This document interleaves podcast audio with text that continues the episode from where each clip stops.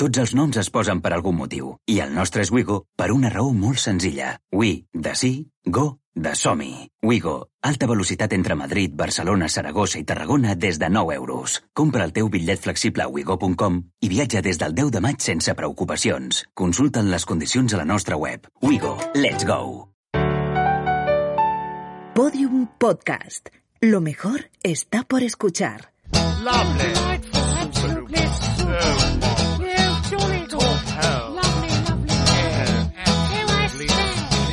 Lo que tú digas, con Alex Fidalgo.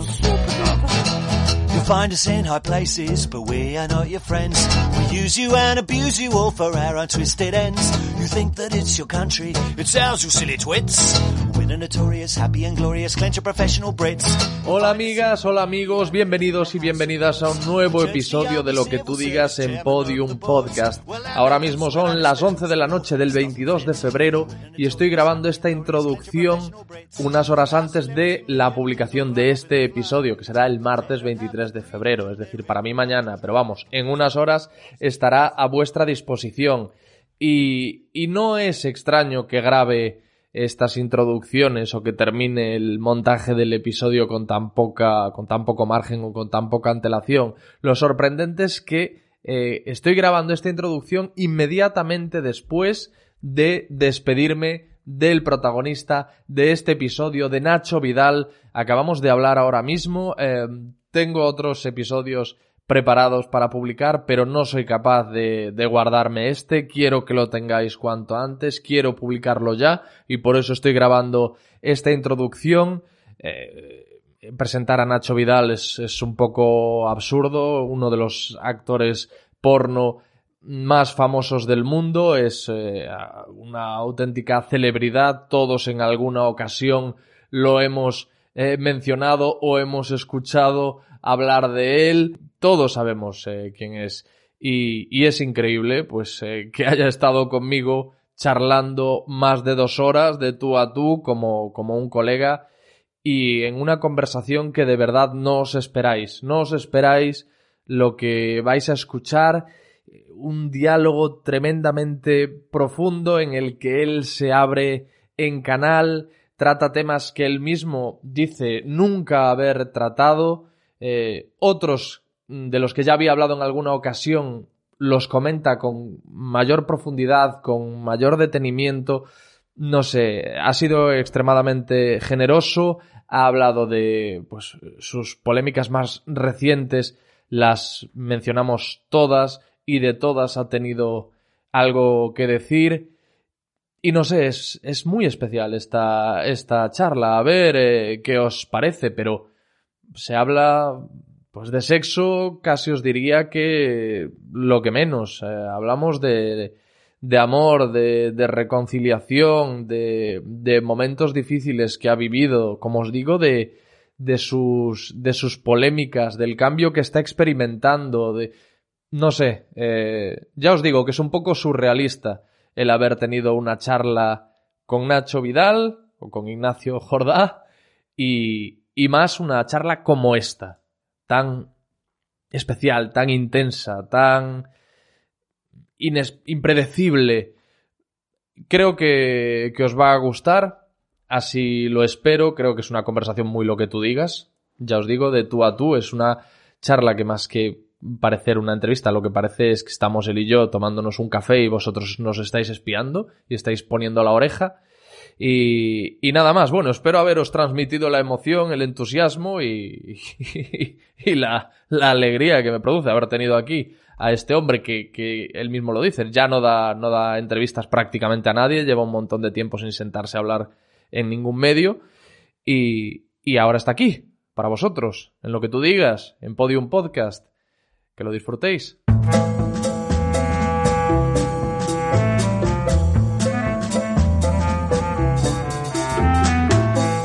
¿Dónde estás ahora, Nacho?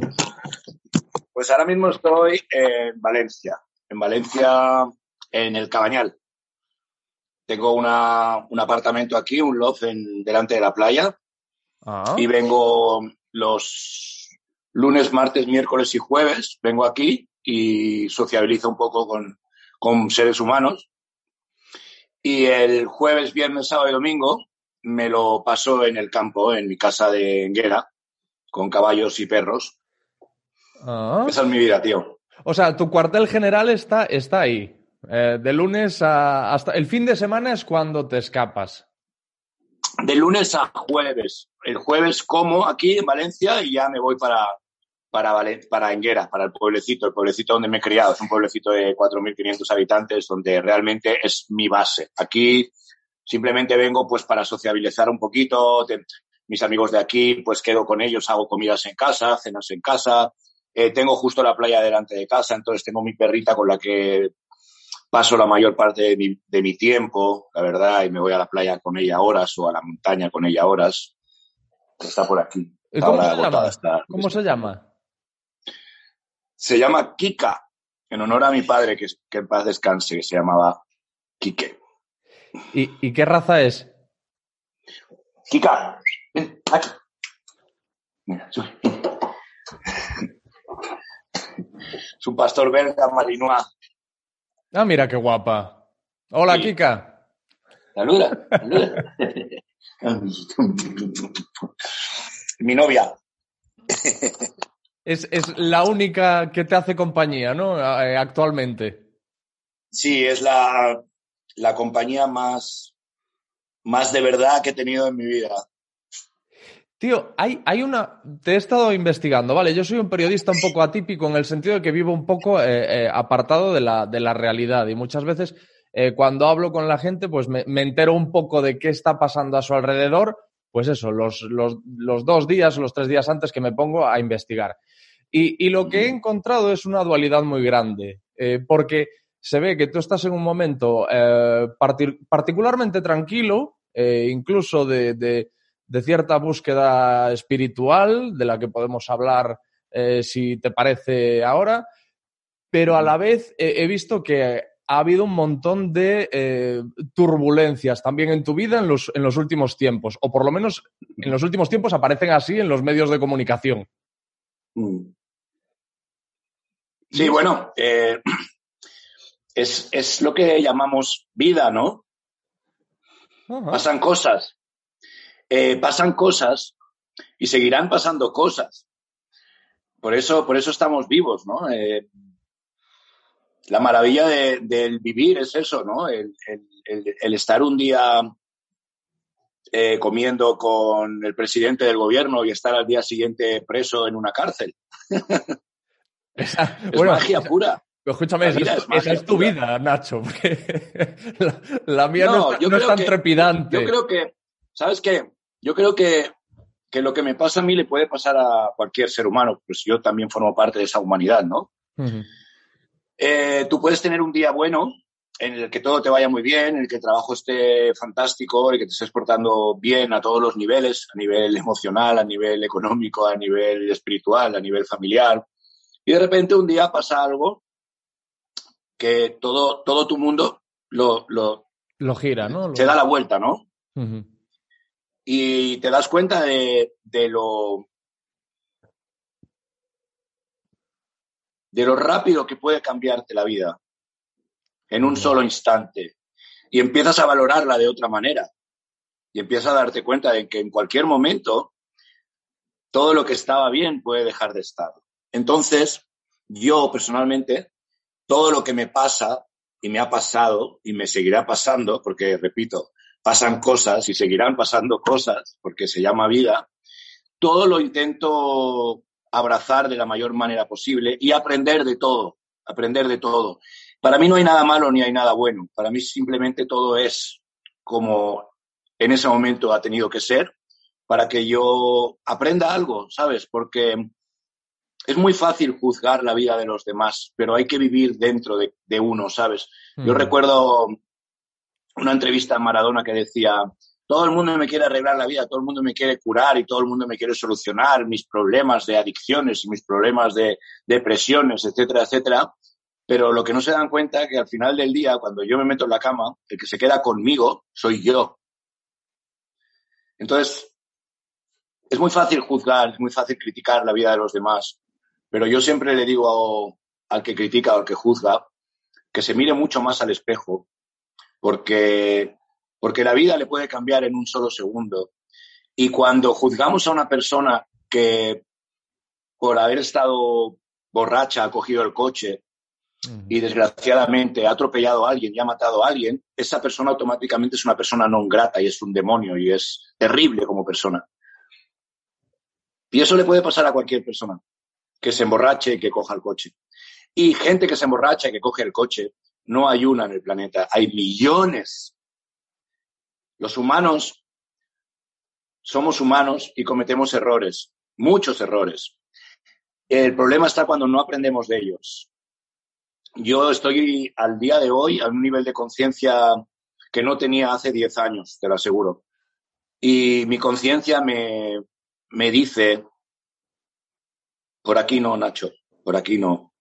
¿Me entiendes? Sí. Entonces, todo lo que me ha pasado última, eh, estaba con mi, este fin de semana, esta semana pasada estuve con mi guía espiritual, que para mí es un guía.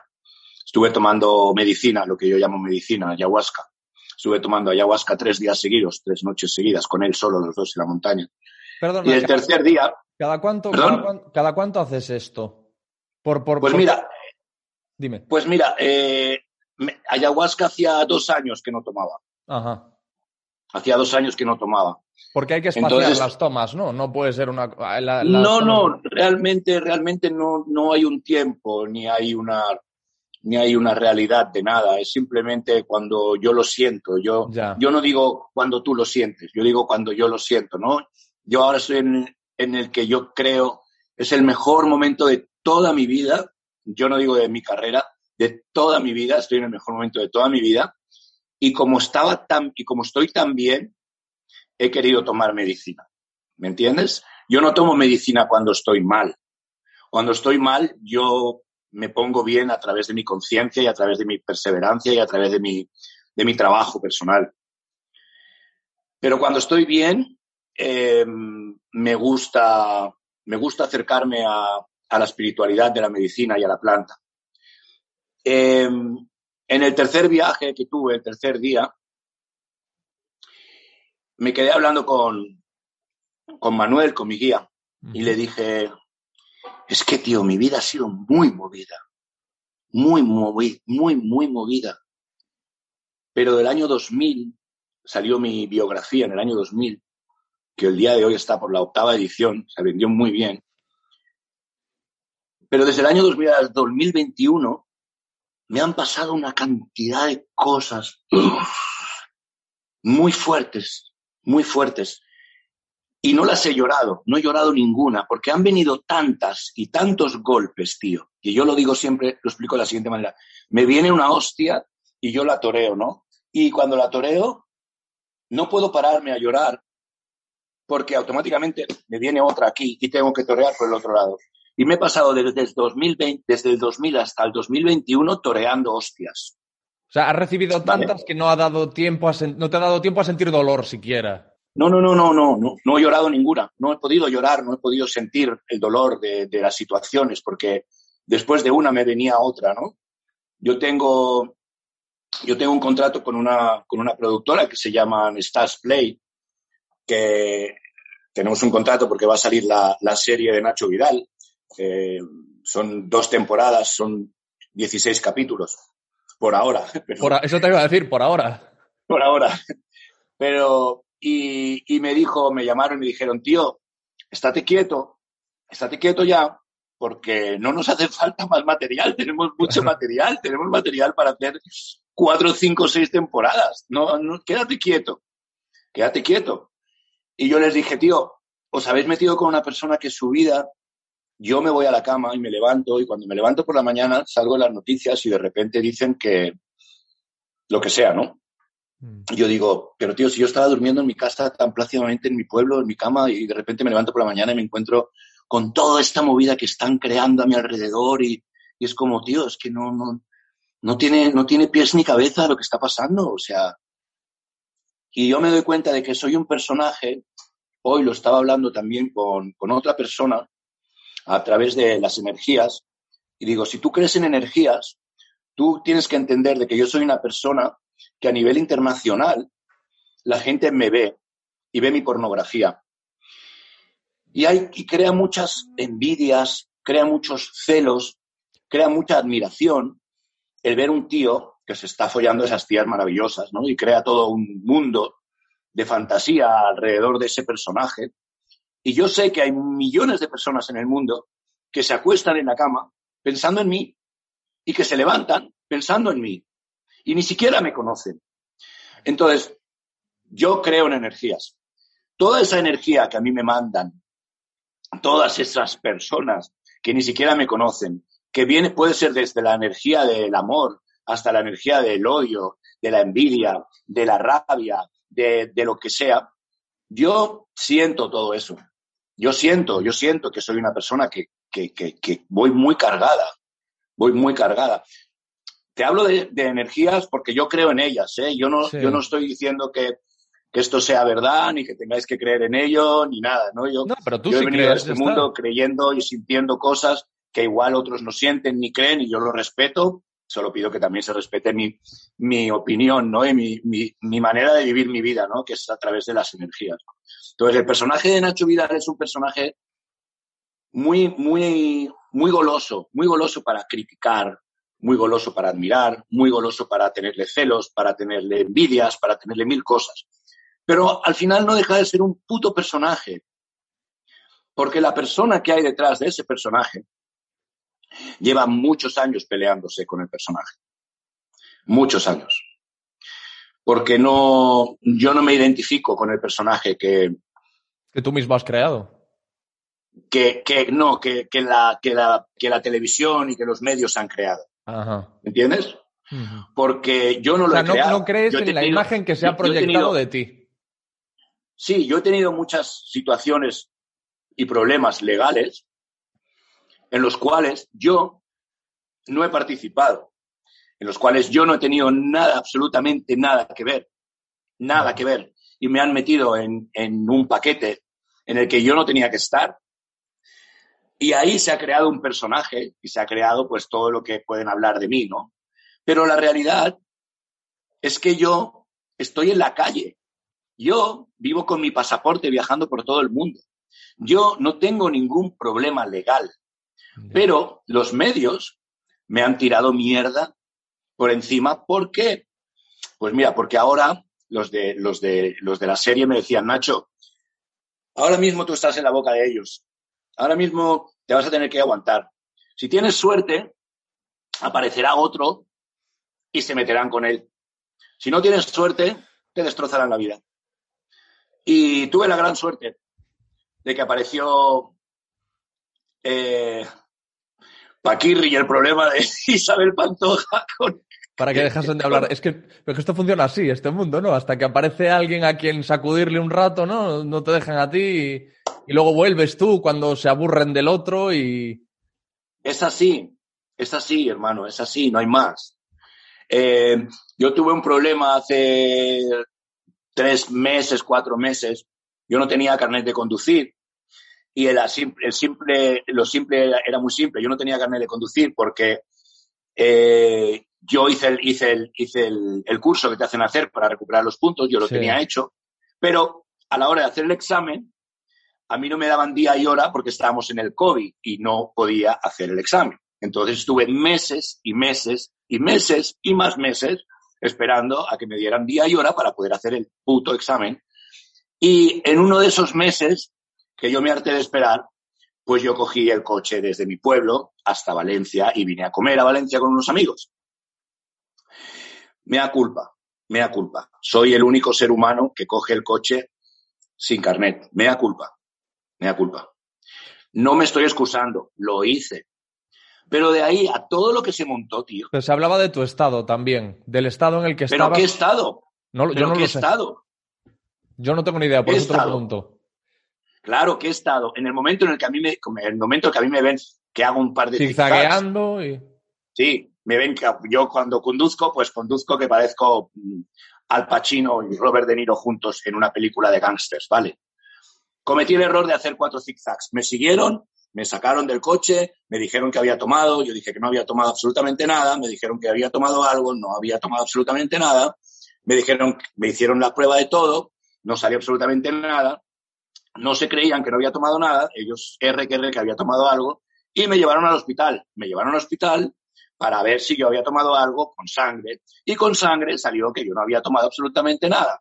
¿Qué pasó? ¿Cómo estaba mi estado? Mi estado era de violencia, mi estado era de agresividad, porque a mí me cogieron y me metieron en una ambulancia y me llevaron al hospital. Y cuando me llevaron al hospital, me cogieron ocho policías nacionales.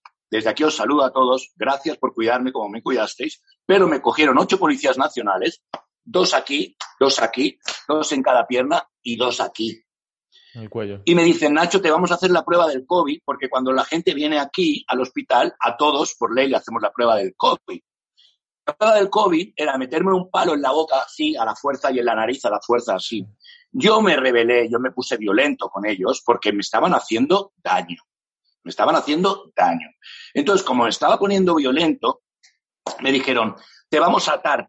Pero no te porque pidieron. estás violento y te vamos Perdona, a atar". Nacho, perdona que te interrumpa. ¿No te pidieron las cosas, no lo intentaron primero amablemente, sin cogerte por las piernas, por los brazos, por el cuello? No, no, o sea, lo hicieron de, buenas, de buenas a No, a mí me primeras, dijeron que me agarraron iba- así. a mí me dijeron, a mí me dijeron que me iban a hacer la prueba del COVID y des- del momento cero que me metieron eso a hacerme daño, yo me rebelé. Y al rebelarme me, me agarraron. Ajá.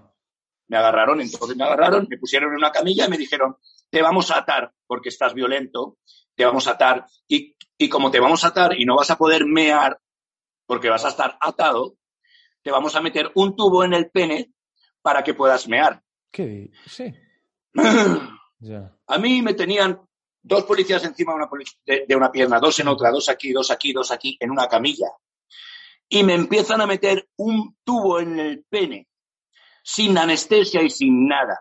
No me Y yo me peleé con todo el mundo en ese hospital y chillé y les dije de todo. Me peleé con los ocho policías, que desde aquí, repito, los voy a saludar y os pido perdón, pero a mí cuando me hacen daño yo respondo. Y yo me, me rebelé, me rebelé, empecé a pelear con ellos, les dije, ¿qué estáis haciendo? Por favor, dejadme en paz, que me estáis haciendo daño, que yo os he dicho que no he tomado nada, que me dejéis en paz. Entonces, eso es todo lo que pasó. Perdóname, eh, eh, hasta el momento en el que te meten el palito, el palito ese que efectivamente es muy incómodo, hasta el momento en el que te lo meten por la nariz o por la boca, como, como has dicho, tú estabas tranquilo. Yo estoy tranquilo, claro, siempre. Siempre porque yo no he tomado nada. Entonces, me queréis llevar a ver si he tomado cosas. Vale, bien. A ver, yo tenía que estar calladito porque yo no tenía carnet de conducir, ¿vale? Sí. Entonces me tenía que. Yo lo único que pensaba es, me van a meter un rapapolvo que me voy a quedar frito porque no tengo carnet de conducir. Entonces cállate. Pero cuando ya me metieron el palo, me rebelé y entonces me cogieron, no te muevas. Que no me mueva. Yo, claro que me muevo, me estás haciendo daño. Y entonces ahí fue el tema de que mi estado como era, que yo estaba muy alterado. Pues claro que estoy alterado, tío. Me estáis haciendo daño. Me estáis haciendo daño. Lloré, chillé, me peleé, creo que hasta le hice daño a Policía Nacional en el forcejeo, que de aquí, repito, lo siento mucho lo que pasó con la Policía Nacional. Todos mis respetos a todos los que me trataron, como me trataron, que me trataron muy bien, pese a que me hicieron muchísimo daño y me rebelé con el dolor. ¿Qué pasó? Como me estaba rebelando y estaba violento, me pincharon para dormirme. Y yo me levanto al cabo de no sé cuántas horas en una habitación atado de pies y manos con los ocho policías ahí diciéndome, Nacho, eh, no estás aquí en calidad de detenido, ¿vale? Y yo, después de la que me habéis liado, ¿no estoy detenido? Dice, no, no estás aquí en calidad de detenido. De hecho, cuando te encuentres bien, te puedes ir a tu casa. Vale, perfecto. ¿Me podéis soltar? No, no te podemos soltar porque estás muy violento y no te podemos soltar. Y entonces lié todavía más pollo. A mí me soltáis, tío. Yo no soy un animal. Me soltáis ya. Total, se fueron, me, pincharon otra vez para dormirme, para relajarme. Y por la mañana, creo que era por la noche o así, me dicen, y le digo, tío, por favor, dejadme ir a mi casa, deja que llame a mi casa, que me vengan a recoger. Y me dijeron, está la prensa fuera. Y yo dije, coño, soy Nacho Vidal. La prensa se ha hecho eco de esto y ahora van a estar fuera en la puerta liando yo que sé qué. Gracias a toda la seguridad que está en el hospital, que son caballeros legionarios como yo, y me cuidaron y me sacaron por una puerta de atrás. Me vinieron a buscar y me llevaron a mi casa. Y al día siguiente, pues Nacho Vidal había tomado no sé qué, había tomado no sé cuántos, había liado no sé qué, había liado no sé cuántos. La verdad es que Nacho Vidal salió negativo en todas las pruebas de drogas que le hicieron y de alcohol. Y Nacho Vidal lo único que tuvo fue un mal día, como todo el mundo puede tener un mal día. El día en el que yo conducí sin carne. Nacho, tú tienes eh, problemas de gestión de la ira. Y con esto no quiero decir que tú te enfades y esté. No, y no quiero decir que tú en un momento dado te enfades y eso no esté justificado, sino que puedes tener un punto de no retorno en el que. Porque a lo mejor en tu situación hay un momento que dice, lo más inteligente va a ser que me tranquilice. Pero tú dices que cada vez que, por ejemplo, cuando te habían sedado, cuando volviste en ti, en lugar de decir, bueno, voy a ser listo, me voy a quedar aquí tranquilito y, y, y es más probable que me suelten antes si me porto bien, no eres cap capaz de controlarte, ¿no? Y dices, no, es que esto es injusto. A ti te, a ti te hago una pregunta.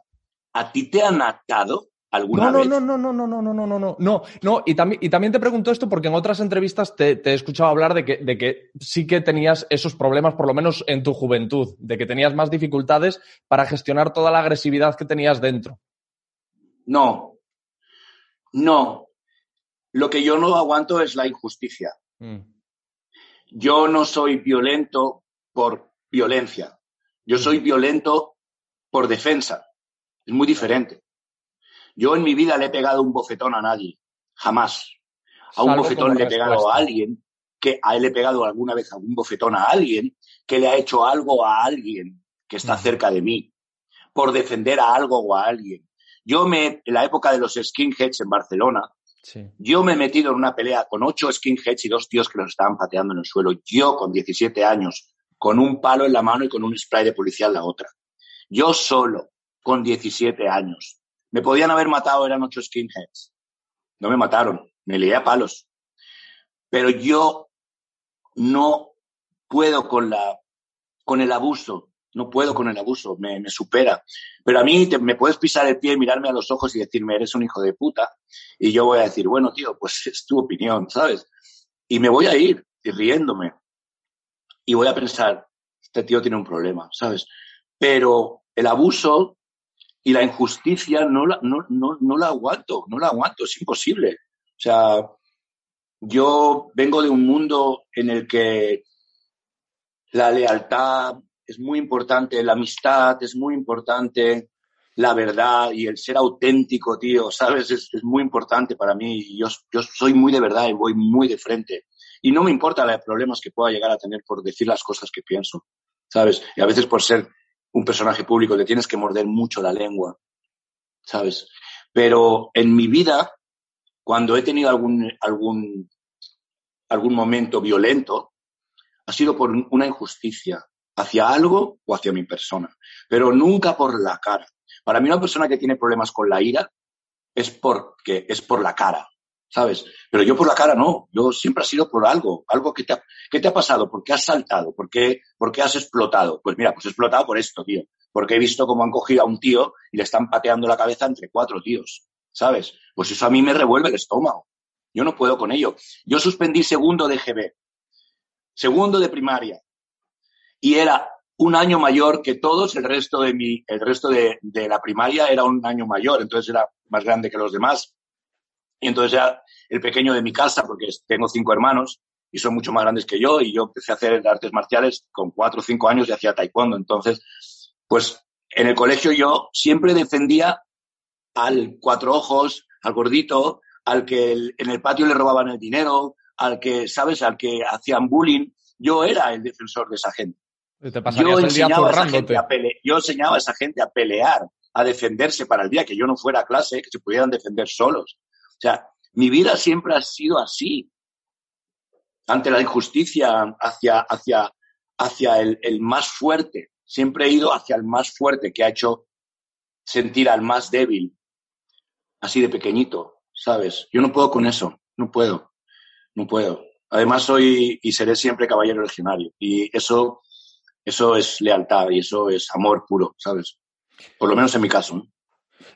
La gente que, ha pasado por la Legión suele manifestar el orgullo que tú estás manifestando. ¿Cómo, cómo recuerdas eh, aquella época, tu época de legionario? ¿Durante cuánto tiempo fue? Pues mira, se me pone de pie la, la piel de gallina cuando yo recuerdo todo lo que pasé ahí, ¿sabes? El ser humano cuando, cuando lo pasa mal, se une mucho, se une mucho. Y nosotros éramos unos chavales de 18, 19 años que veníamos de la ruta del bacalao, de pegarnos las mil fiestas y tomarnos todas las drogas y todo lo que había en el mundo, lo tomábamos y nos pegamos la, la fiesta de días y días y días. Y de repente nos metieron en un ejército donde no podías ni silbar porque te pisaban la cabeza, no podías decir nada. Entonces, eso creó un choque muy fuerte a, mucha, a muchos de los chavales que estuvimos ahí. Algunos se volvieron locos, algunos se tuvieron que ir a casa, otros se, se quedaron, se quedaron en la película, se quedaron pillados, ¿no?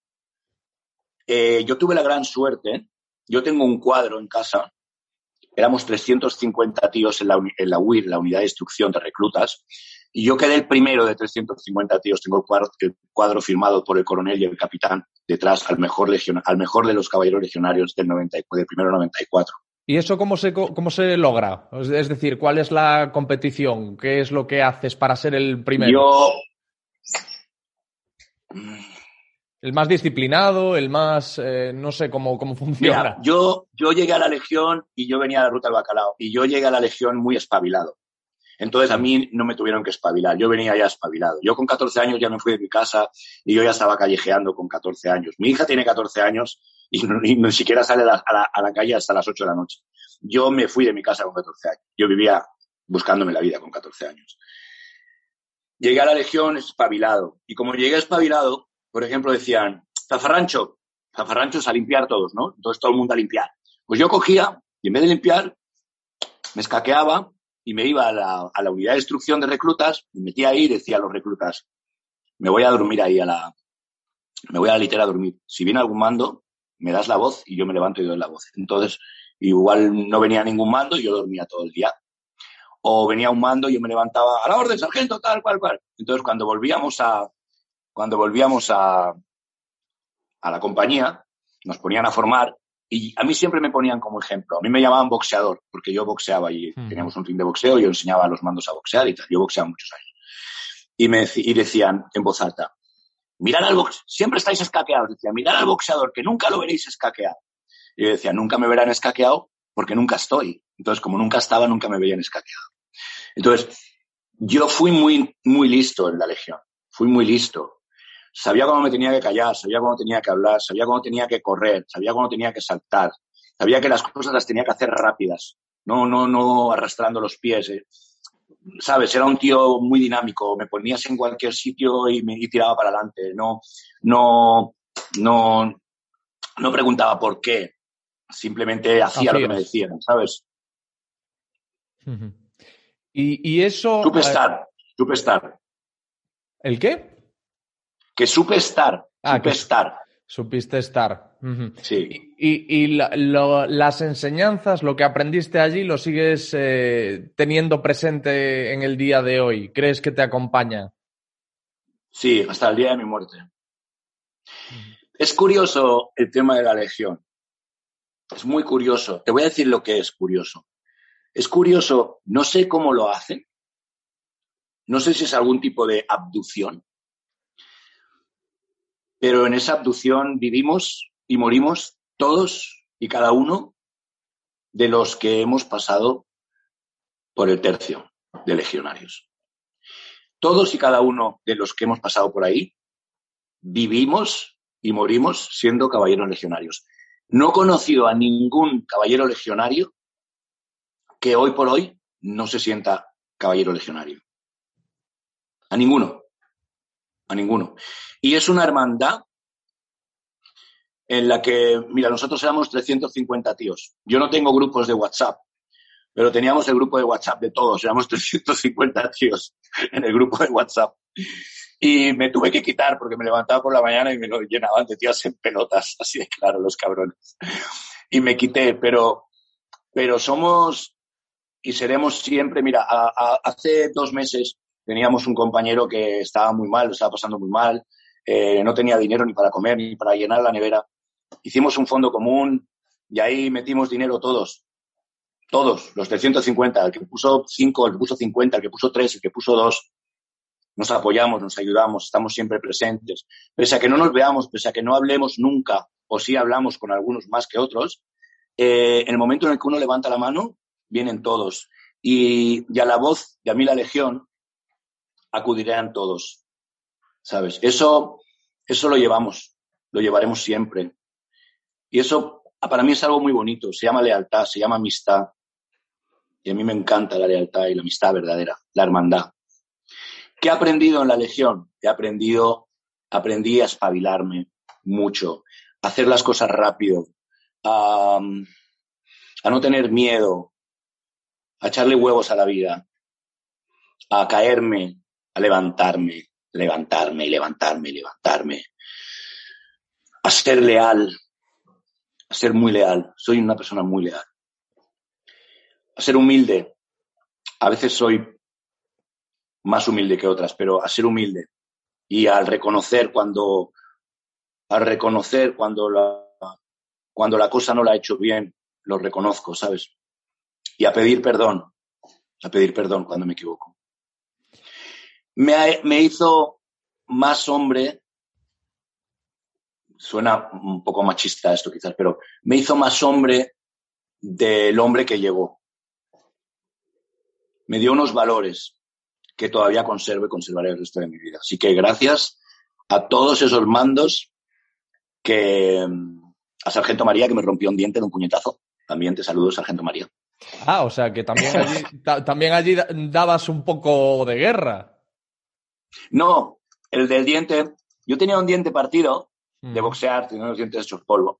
Y un día estábamos cantando y cuando íbamos desfilando y cantábamos, ¿no? La la la la la, la, la Y yo no podía cantar porque me entraba el aire frío en el nervio y flipaba y no cantaba. Entonces el sargento María me vino por detrás y me dio dos puñetazos. ¡Pum! ¡Pum! ¿Tú qué no cantas? ¡Pum! ¡Pum! Y no dije nada. Tal como me dio puñetazos, me rompió el diente y seguí cantando. Y canté. La, la, la, la, la. No dije nada. Luego me presenté a él en el despacho a hablar de mi sargento. Pase, boxeador, ¿qué pasa? No, mi sargento, que, que quiero que sepa que, que, que, no me importa que me pegue. Que me pegue usted cuando crea que, que me tiene que pegar, me golpee pero solo quería pedirle disculpas. No cantaba porque tengo este problema en el diente. de hecho, me lo acaba usted de romper del todo. pero no pasa nada, mi sargento. O sea, con todo mi respeto le digo, siento mucho no haber cantado, era por esto no canté. Y me dijo, ah, muy bien, boxador. Venga, va, la próxima vez no, te pegaré. Es curioso. y me quedé con mi diente partido por la mitad, este aquí. Es curioso que, que uno eche de menos un sitio en el que un día por no cantar eh, le peguen dos hostias. O sea, es llamativo. No obstante, también te digo, y aquí me voy, me voy a aventurar, yo tengo la sensación de que eh, miras con tanta nostalgia los tiempos de la Legión, sobre todo por la lealtad. Porque eh, en lo que he visto de ti últimamente me ha dado la sensación de que, de que te sientes un poco solo. ¿Solo? Sí. Yo últimamente Mm, estoy conmigo, ¿sabes? Estoy conmigo. Que puedo ser mi, mi mejor o mi peor compañía. Pero sí, podría decirse que me siento solo, sí. Podría decirse que me siento solo.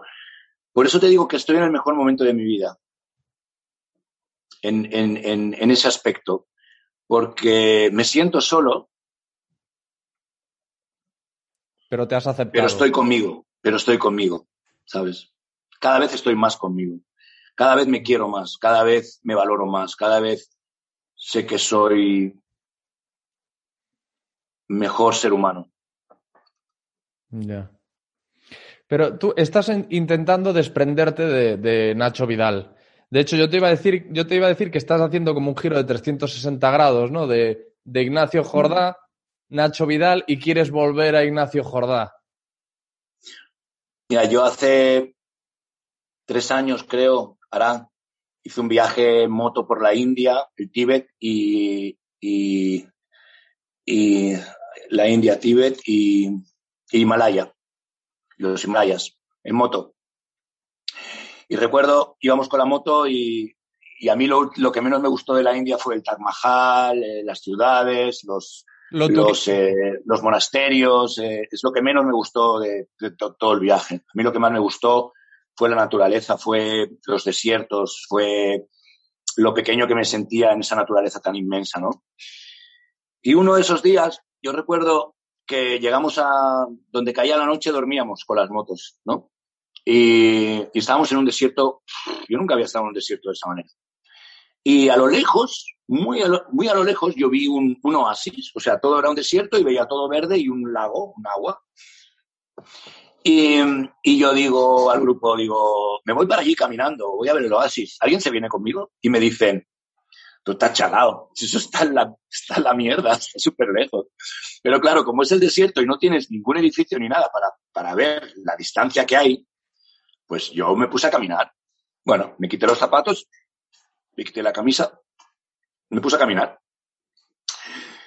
Me puse a caminar y de repente pasé por un punto energético en el que me subió por los pies y por las piernas y aquí una energía que me, me hacía llorar. De repente, o sea, yo estaba caminando tan tranquilo, feliz, voy a, al, al, oasis de agua y, de repente a llorar. Y yo dije, no voy a llorar ahora, ¿sabes? Camina, sigue caminando, sigue caminando. Llego al oasis, el oasis era una montañita así, y luego estaba abajo y todo el lago, el, el, el agua, y, y, veías los animales, una, un, eh, mulas salvajes, manadas de mulas salvajes bebiendo, animales, y tú, en silencio, te quedabas ahí y me quedé quieto mirándolo. Estaba tan cansado, tan cansado que me quedé dormido. ¿Sabes? Este, este, este quedarte dormido de la siesta con la baba que te quedas sí. así, me quedé dormido. Me quedé dormido, no sé cuánto rato estuve durmiendo, y me levantó este sueño, y este ruido. Y yo, mierda, me levanté, una serpiente. Me levanté un susto una serpiente y digo, mierda, una serpiente, Nacho, levántate. Vuelve para allá. Bueno, vuelvo para allá. Y cuando estoy volviendo, descalzo, vuelvo a pasar por el mismo punto y vuelvo a sentir, vuelvo a sentir esa energía. Volví a sentir esa energía y ya dije, la voy a sentir, no la voy a, no la voy a esquivar. Me arrodillé en el suelo. Esto no lo sabe nadie. Esto te lo estoy diciendo a ti ahora mismo. Joder, qué privilegio. Me arrodillé en el suelo y empecé a llorar. Entré en una catarsis brutal de la nada y, y tuve una conversación bastante fuerte con, con Nacho Vidal. Y le di las gracias. Le dije, gracias por todo lo que me has dado. Gracias por la experiencia de vida que he pasado a tu lado. Gracias por todo lo que me has enseñado, por todo lo que he aprendido. Pero ha llegado el momento de que tú y yo nos separemos. Ha llegado el momento de que tú continúes tu camino y que yo haga el mío. Y me despedí de él, me despedí del personaje. Le dije gracias, porque estoy muy agradecido. Pero me despedí de él. Y ahí, te hablo de hace tres años, más o menos. Y ahí murió el personaje. Pero es un hijo de puta. Y de vez en cuando, como, como Michael Jackson, sale de, sale de, de thriller, ¿sabes? Sabe como un zombie. Y ahí sí, sí, sí entra, entra en mí y me hace, me hace, me hace, me hace trastadas, me hace trastadas el personaje, ¿sabes? ¿Qué te hace? Pero la persona, Ignacio Jordá González, que soy yo, no, no se siente para nada identificado con el personaje, nunca, nunca más, ¿sabes? Así que, que estás hablando con Ignacio, no estás hablando con Nacho Vidal. ¿Qué, ¿Qué, te hace Nacho Vidal? ¿Cuáles son esas trastadas que dices que hace cuando vuelve a aparecer? Mira, yo esta entrevista no sé lo profunda que puede llegar a ser, pero yo soy muy profundo. Y te voy a decir algo. El otro día, siempre te digo el otro día, ¿no? El otro día estaba hablando, estaba sintiendo y acabé hablando y me percaté, las mujeres que me van a escuchar ahora van a flipar un poco, me percaté de que no le había hecho el amor nunca a ninguna mujer. Nunca. Joder. De que me había pasado toda la vida empotrándolas, empotrándolas a todas. Siendo un personaje. Incluso en la intimidad, incluso con tus parejas. no les, sí, no les, no les había hecho el amor. Te digo porque, mira, yo tuve una conversación, yo me he separado hace dos meses de una relación maravillosa con una mujer maravillosa, que estuve tres años con ella y, sigue siendo maravillosa.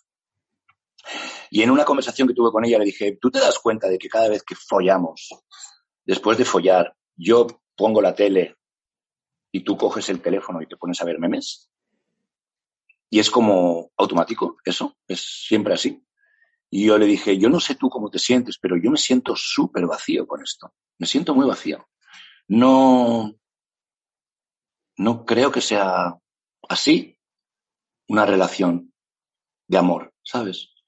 Y me empecé, ahí me empecé ya a rayar, ¿sabes? Ya con esta situación de cómo le hago yo el amor a las mujeres. Y me di cuenta de que hacerle el amor a una mujer es todo lo que haces antes de penetrarla y todo lo que haces después de penetrarla. La penetración es penetrar, es follar. Pero, ¿qué hacemos después de eyacular? Pensar, pensar un poco. ¿Qué hacemos cuando entramos en una rutina de pareja? ¿Qué hacemos después de eyacular? Nos vamos a la ducha, nos vamos a... ¿Qué hacemos? ¿Por qué no nos quedamos en la cama con nuestra pareja jugando, riéndonos, hablando? Hablo de mí, ¿eh? Y me di cuenta de que yo había sido con todas y cada una de mis parejas un personaje, un personaje que se dedicaba a empotrarlas para que dijeran pues que Nacho Vidal era un muy buen polvo, porque se las había empotrado. Pero realmente me siento vacío en ese sentido de no he conseguido hacerle el amor a una mujer jamás. Y es muy triste que un tipo que se ha tirado los últimos 26 años de su vida teniendo relaciones sexuales con, no sé, 10.000 mujeres, por poner un número, que no le haya conseguido hacer el amor a ninguna. Mm. Es triste. Pero lo bueno y lo bonito de todo esto es que al día de hoy llevo dos meses sin acostarme con nadie. Y es algo increíble en mi mundo, en mi mundo de personaje, pero en mi mundo de persona, de ser humano, es maravilloso, porque me doy cuenta de que he cogido la conciencia de no compartirme con cualquiera, de no volver a empotrar a una mujer sin hacerle el amor antes. Y, es bonito, es bonito el, lo que te estaba diciendo al principio de la conversación que, que estamos teniendo, el, el que yo estoy aprendiendo cosas con cosas que me pasan, porque pasan cosas y cosas seguirán pasando. El problema es cuando tú no aprendes nada de ellas. Y yo siento que yo he venido aquí a aprender. ¿Aprender qué? ¿No? Otro día me puse a pensar, ¿por qué? ¿Qué hago yo aquí? ¿No? Estaba conduciendo con el coche y de repente estoy conduciendo y pienso, esto de la vida, tío, esto ¿Esto cuándo se acaba? Esto es muy pesado, ¿no? Porque tantas hostias que me voy llevando, ¿sabes? Digo, esto es muy pesado, ¿cuándo se acaba esto, no? Entonces voy bajando con el coche, ta, ta, ta, en un puerto bonito y veo el paisaje digo, va, tío, la vida es de puta madre, mira qué bonito, mira qué bonito esto, mira qué bonito, mira Y entonces digo, sí, qué bonito. ¿Y ahora qué? ¿Qué me voy a pasar la vida viendo montañas y diciendo qué bonito? ¿Me entiendes? Y, y todo, todo cambia, todo cambia y todo evoluciona. Si no cambia y no evoluciona, te quedas ahí. Y yo dándole vueltas a esto que te estoy diciendo de que la vida, ¿qué, es, qué hago aquí, no? ¿Qué, ¿Para qué sirvo, no? Y entonces empiezo a pensar que he venido aquí a solucionar cosas. ¿Y qué cosas he venido a solucionar? Pues en mi caso, yo me di cuenta de que venía a solucionar aquello que me hacía sentir incómodo, aquello, aquello que no quería afrontar. No. Porque lo que no quieres afrontar es lo que verdaderamente te duele y lo que verdaderamente te molesta y lo evades haciendo otras cosas. Y entonces me puse a pensar, ¿qué es lo que verdaderamente me molesta? ¿Qué es lo que verdaderamente me gustaría que funcionara? ¿No? Y entonces me di cuenta de que yo tenía, yo tenía un problema con mi familia. Yo tengo un problema con mi familia. No, no es un problema, es una situación. ¿no? Por, mm. por, por, unas situaciones que han habido en mi casa, pues mi padre estuvo enfermo los últimos 25 años de su vida Y Perdona, yo no ¿qué- tuve un... La, la enfermedad de tu padre, tu, padre era maníaco depresivo. Sí, sí, mi padre cayó en una maníaco-depresión muy fuerte. eh, mi padre era un ser muy inteligente, extraordinariamente inteligente, que formó una empresa muy grande, tenía fábricas en México, en Argentina, en Barcelona, en Valencia. Era un señor que en los años 50, 60 era millonario, o sea, era un coco, ¿no? Y todo ese coco, pues, Ya. se fue para la mierda, ¿no? Y bueno, nosotros vivimos una experiencia muy fuerte, muy dramática en mi casa y, y nos quedamos como muy fríos todos, ¿no? Muy fríos, pues no, pues yo no voy mucho a casa de mi madre por, por no ver a mis hermanos, ¿no? O, o por mi madre, o porque, porque yo siempre estoy presente cuando me piden económicamente, estoy ahí, pero, pero a nivel persona no estoy nunca. De hecho, con 14 años yo me fui de mi casa y yo siempre he estado viajando y nunca he querido volver a mi casa porque, pues porque me llevo mal con mis hermanos. No me llevo mal, no los aguanto, no los soporto, ¿no? Por lo que sea, ¿no? Sí. pero está esa energía ahí. Entonces el día de Navidades digo, bueno, pues yo he venido aquí a arreglar situaciones que son incómodas para mí y que tengo que arreglarlas porque son mi familia. Entonces me dije, vale, pues el día de Navidades que siempre vamos a comer a casa de mi madre, que me cae fatal ir a casa de mi madre en Navidades porque, mm, porque no estoy a gusto con mis hermanos. Y, y son todos y cada uno de ellos unos seres increíbles maravillosos, buenos, empáticos. Son muy buena gente. Mis hermanos son muy buena gente, son leones, son, son gente que te cuida, son buena gente. Pero yo tengo conflicto con ellos. Y, y los reuní en el día de Navidad en casa de mi madre, estábamos en el salón y de repente les digo a los cinco, son mayores que yo, yo soy el pequeño, imagínate. Les digo, quiero hablar con vosotros, quiero hablar con vosotros seriamente. Entonces, claro, me miran los cinco así como, ¿qué va a decir este ahora, no? ¿Qué va a pasar ahora? Y les digo, mira, quiero hablaros desde el corazón y os quiero decir algo. Quiero deciros que tengo un problema muy grande con todos y cada uno de vosotros. A ti no te soporto, no te soporto, no te soporto, no te aguanto, no te soporto, no te aguanto. Y siento que no tengo familia, siento que no tengo hermanos. Siento que no tengo familia, no las no siento. Yo no sé, y les pregunto a ellos, yo no sé vosotros cómo os sentís con todo esto, pero yo me siento así. Y me gustaría que vosotros me dijerais cómo sentís. Y me gustaría que me dijerais si queréis continuar así de desconectados como familia o queréis que conectemos como familia de una puta vez y que pasemos página de todo lo que nos pasó cuando éramos niños, que sufrimos tanto con nuestro padre de verlo enfermo. Y entonces afloran todos los sentimientos de tus hermanos y todos te dicen, pues yo me siento igual, yo me siento solo, yo me siento que no tengo hermanos. A mí me gustaría poder levantarme a las 3 de la mañana porque me duele la cabeza y llamar a mi hermano y decir, tío, me duele la cabeza. Y no lo tengo, no tengo a nadie quien llamar. Mi hermana igual, mi hermano igual. Entonces, conectamos los cinco otra vez.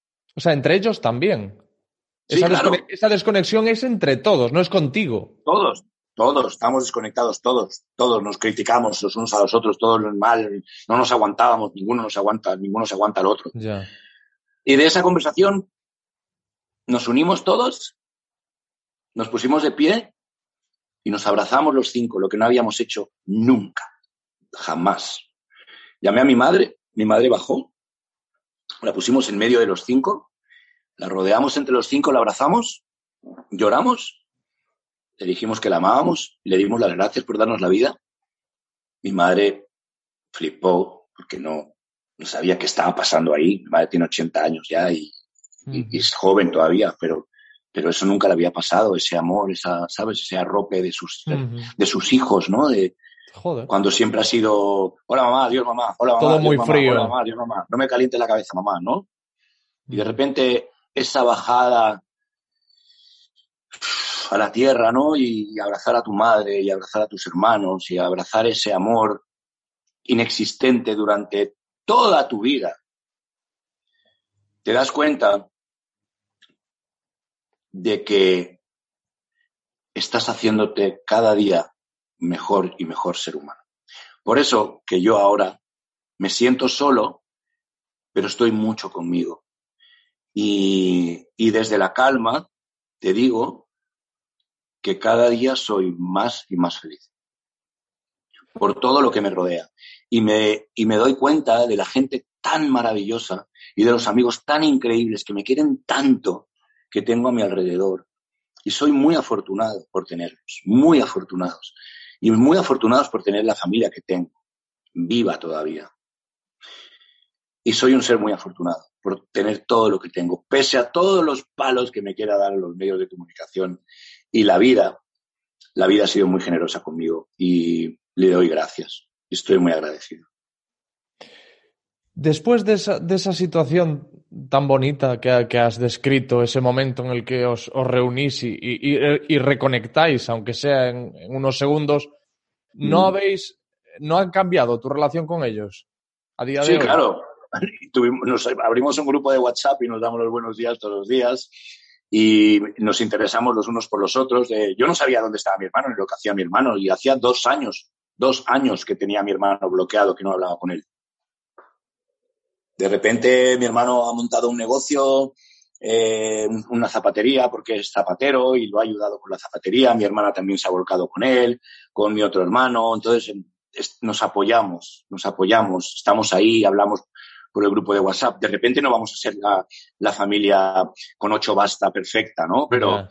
pero, pero por lo menos ha habido un movimiento, ¿sabes? Ha habido un movimiento, ha habido un movimiento de ficha y ahora podemos seguir jugando la partida de la vida dentro de la familia, ¿no? Yo tengo 47, mi hermano, mi hermana tiene 55. Ya que nos estamos haciendo mayores. Eh, yo soy el único que tiene hijos. Nadie tiene hijos de mi familia, solo yo. Mm, mis hermanos se hacen mayores, mi madre se hace mayor. Te das cuenta de que, de que tarde o temprano va, vais a tener que estar ahí los unos para los otros. Os vais a tener que ayudar. Y desde el amor parte la ayuda. Desde el odio y el, y el, y el desapego eh, es complicado, porque cuando no te importa para nada lo que hace tu hermano, pues te la suda todo. Pero cuando te importa y te implicas, eh, empiezas a ser familia. Y la familia, lo que dicen de los amigos los eliges, la familia te la imponen cuando naces. Me cago en eso. Mi alma decidió nacer, nacer en esa familia. Mi alma decidió nacer en, con ese padre y con esa madre. Mi alma decidió tener la experiencia que yo estoy, que yo estoy teniendo como Ignacio Jordao, como Nacho Vidal. Mi alma lo decidió antes de venir aquí, a este plano. Así lo pienso, así lo siento. Y si lo decidió, es porque le faltaba algo por aprender a mi alma. Le faltaba algo por solucionar a mi alma. Y yo lo que intento darle a mi alma es una vida más corta en este plano. Que no tenga que volver otra vez y otra vez y otra vez y otra vez aquí a este planeta, a Tierra, a arreglar cosas que yo, sabiendo que las puedo arreglar ahora, las intento arreglar. Las intento arreglar desde mi humildad y con amor intento ver qué es lo que a mi alma le molesta, qué es lo que a mi alma no le gusta, qué es lo que mi alma no quiere afrontar. Y eso yo, yo lo fuerzo a que lo afronte y lo fuerzo a que ponga huevos y que, y que no pasa nada porque abraces a tus hermanos y que no pasa nada porque le digas a tu madre que la amas y que no pasa nada porque te arrodilles ante tu, padre y ante tu madre y le digas gracias por haberme dado la vida, aunque sea una vida de mierda, me has dado la vida. ¿Sabes? Porque me has lavado el culo toda la vida, porque me has dado una educación y porque me has dado una torta cuando me tocaba. ¿Entiendes? Gracias por haberme educado, como me has educado y por darme los valores que ahora tengo. Y yo soy quien soy gracias a ellos, a mis hermanos, a mi experiencia con mis hermanos, con mi familia, con mi madre, con mi padre y a mi infancia, a mis carencias. ¿Crees que todo esto que cuentas puede tener que ver con el hecho de que tampoco hayas hecho el amor? Quiero decir, ¿cabe mm. la posibilidad de que eh, temieses la, la, vulnerabilidad que viene de la mano del, del amor, de eh, si me quieren, me, si yo quiero, me pueden hacer daño?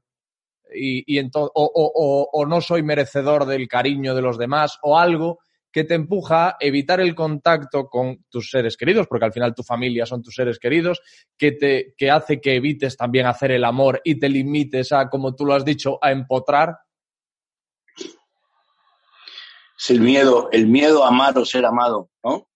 Sí. No lo sé. Yo creo que que todo lo que, lo que me pasa a mí es lo que me tiene que pasar para que yo aprenda.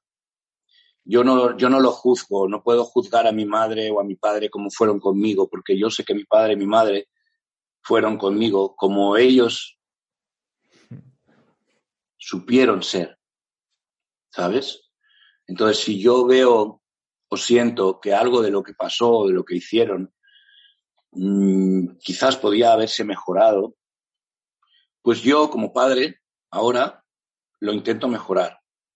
Porque es muy fácil criticar, pero hay que vivir la, la vida que ellos vivieron y pasar las, las penurias que ellos pasaron. Y mm, hay que ser ellos para poder juzgar, porque solo tú puedes juzgarte, solo yo puedo juzgarme, porque yo sé realmente la verdad de por qué no he hecho o por qué he hecho, ¿no? Y el por qué he sido un empotrador toda la vida, pues creo porque porque he sido o porque como muchas personas, no, he sido como muchas personas una una pantomima, una payasada, una ¿cómo, cómo, cómo, cómo, cómo se dice? Eh, una mentira de un mí fraude. Mismo. Un fraude, un fraude, un fraude de, de una verdad que no es verdad, ¿sabes?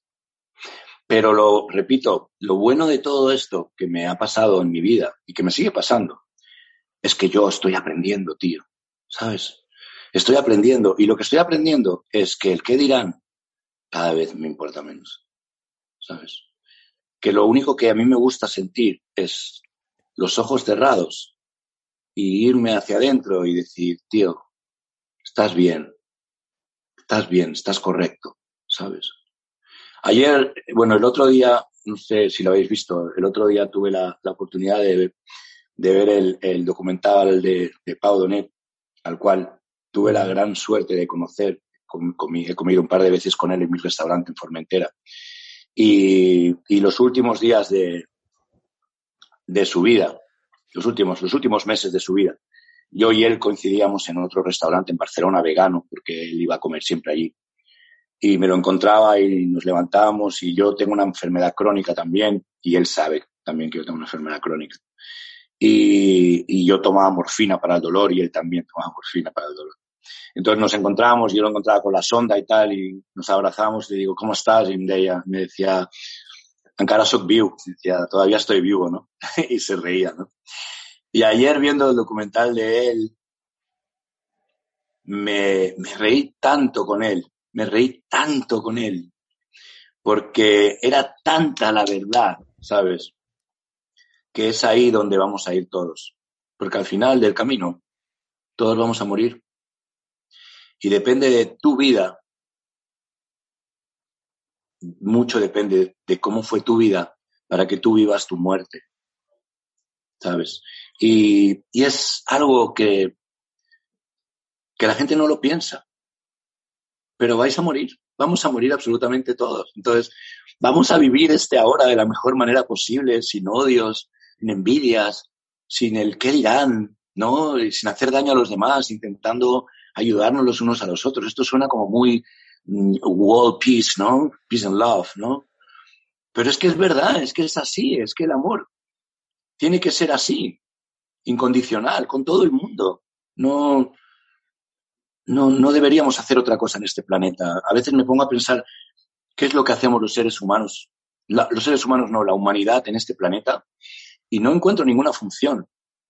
Lo único que hacemos es destruir y destruirnos, criticar y criticarnos y muy pocos se aman, pero los que se aman, se aman de verdad. Y sería muy bonito que nos amáramos todos de verdad. Cambiaría mucho la muerte. Estaba acordando ahora, mientras decías de esto, esto de, de, una frase de un Navy SEAL que dice, Not dead, can't quit. No estoy muerto, no me puedo rendir. O no, no estoy muerto, no puedo abandonar. Sí. Es como ya abandonaré el día que me muera, pero mientras lo que toca es vivir, vivir, vivir y vivir y hacerlo lo mejor que pueda, sí. ¿no? Y lo que sí. tú dices, que eso también lo he escuchado, que se muere según se ha vivido. Claro, claro. Y, eh, yo tengo un amigo mío mexicano que siempre le digo, ¿cómo estás? Y me dice, ganando. Mm. Estoy ganando. Siempre estoy ganando. ¿Qué crees? que- Porque cuando, cuando tú le preguntas a una persona como, como Pau, como alguien que tiene una enfermedad crónica y que se está muriendo, lo que le importa, lo que haya dicho tal persona en una red social, o lo que le importa la independencia de Cataluña, o lo que le importa la independencia del País Vasco, lo que le importa la independencia de... Te va a decir, tío, a mí lo único que me importa es vivir un día más y ver los ojos de mi hija, la cara de mi madre, el, el otoño caerse las hojas. ¿no? Es que a mí no me vas a hablar de otra cosa que no sea el ahora. Y cuando, cuando escuchas a gente que tiene enfermedades así crónicas y que está muriendo, son la gente más positiva del mundo, tío. Yo tengo un amigo, tengo un amigo que le diagnosticaron cáncer ya hace unos años y, y el tío estaba luchando con el cáncer fuerte. Y yo creo que él se siente que, que está duro, está duro el tema.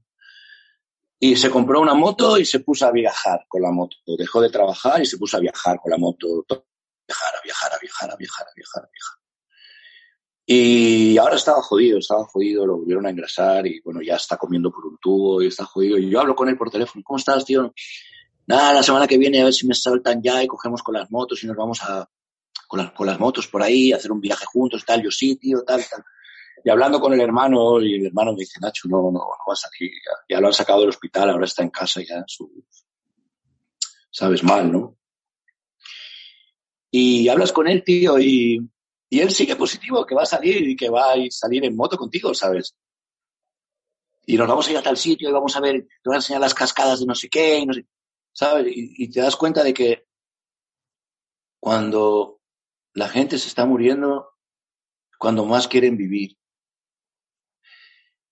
Y, es, es una pena que tengamos que pasar por situaciones tan radicales y tan drásticas. Accidentes, eh, mutilaciones, etcétera, etcétera, enfermedades fuertes, crónicas, para despertar, para despertar de, tío, ¿qué estoy haciendo con mi puta vida? ¿Qué estoy haciendo con mi puta vida? Pero no te das cuenta de que esto se acaba. Esto no es para siempre, tío. Esto se acaba. ¿Cómo lo quieres vivir? ¿Quién quieres ser? ¿Qué quieres ser? ¿Una persona que se dedica a criticar a, los demás en redes sociales, perdiendo tu vida enganchado a un teléfono, metiéndote con uno, metiéndote con otro, o, o en televisión criticando la vida de los demás? ¿O quieres vivir tu vida? Vive tu vida, tío. Vive tu vida. ¿Qué quieres hacer? ¿Qué te hace feliz? ¿Sabes? Y, es una pena que tengamos que pasar, repito, por situaciones tan, tan heavy, ¿no? Yo, yo lo pasé, yo pasé por una situación muy heavy con mi enfermedad en la que realmente hubo un día en el que dije a tomar por culo, yo, yo me voy a tomar otra morfina porque yo no aguanto el dolor. Y me dijeron, no puedes tomar, no puedes tomar doble morfina porque puedes entrar en una parada cardiorrespiratoria y te puedes morir. Y yo dije, una noche estaba con un dolor brutal, dije, a tomar por culo, yo voy a tomar otra pastilla de morfina. Síndrome y de tomé Reid. otra pastilla de morfina y efectivamente casi muero, casi Ese- muero. Síndrome de Reid, esto que tú padeces. Síndrome de Reitiel, De. Ujú. Reitier, Reitier. Reitier. Mm, Yo, Y, y recuerdo que en ese a punto de morirme, te vas a, te vas a, vas a pensar que estoy loco, pero yo estaba quedando, me estaba quedando así, con la apnea, ¿eh? sin respirar, Ujú. y de repente oí, aquí en mi cabeza oí, "Shh, levántate, no te duermas. Y pegué un salto de la cama. Escuchando que me estaban hablando, y dije, mierda, me estaba quedando sin respirar, me estaba entrando una, una parada cardiorrespiratoria. Me levanté de la cama y me fui a la cocina y me dice comida. Y digo, muévete, Nacho, muévete, Nacho. Estaba comiendo y de repente otra vez me quedé así, otra vez con la comida. Otra vez. Te he dicho que no te duermas, levántate. Y pum, otra vez me levanté de la cama. La tercera vez que me quedé dormido, ya me levanté otra vez con una persona, un algo o alguien levantándome, Sí. que no había nadie en mi habitación, y ya llamé a mi, a mi exmujer y le dije, tía, por favor, me está pasando esto, háblame por el teléfono, no me dejes dormir, ¿vale? Y salí a la calle, empecé a caminar, a hablar, no, no, hasta que ya se me pasó y me puse bien, ¿no? Pero, pero ahí me di cuenta de, mira, yo no sé si lo que escuché o lo que sentí fue real o no fue real, yo no entro, ahí no entro, yo sé lo que recuerdo.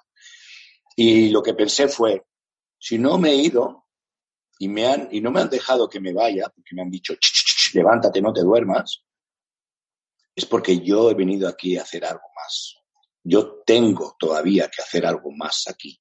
¿Qué es? No lo sé. Pero todavía no me toca irme. Y no me quiero ir. No me quiero ir, quiero vivir. Y de la manera que quiero vivir es en paz, tío. Es en paz. Con más o con menos dinero, no me importa. Quiero vivir en paz, sin hacerle daño a nadie, sin que la gente me haga daño, ¿sabes? Ayudando al prójimo en todo lo que pueda. De repente yo no voy a ser ni, ni, Tira Gandhi, ni la, ni la Madre Teresa de Calcuta, ni... Yo soy yo. Y con amor quiero vivir, tío. Y con amor me gustaría ver que viven los demás, ¿sabes? Y esto que te estoy contando a ti es lo que yo les inculco a mis hijos, ¿sabes? Mm. Te, iba, te iba, a preguntar por el. Precisamente, pues estamos hablando, esto casi está siendo una oda al amor, y te tenía que preguntar, por supuesto, por tus hijos. Pero me estaba acordando, ahora que me contabas esto, y yo eh, tuve en este mismo podcast a una persona que también afrontaba un cáncer terminal. Y, desgraciadamente, mm. bueno, pues eh, su tiempo acabó y, y, ya no está entre nosotros. Y me decía.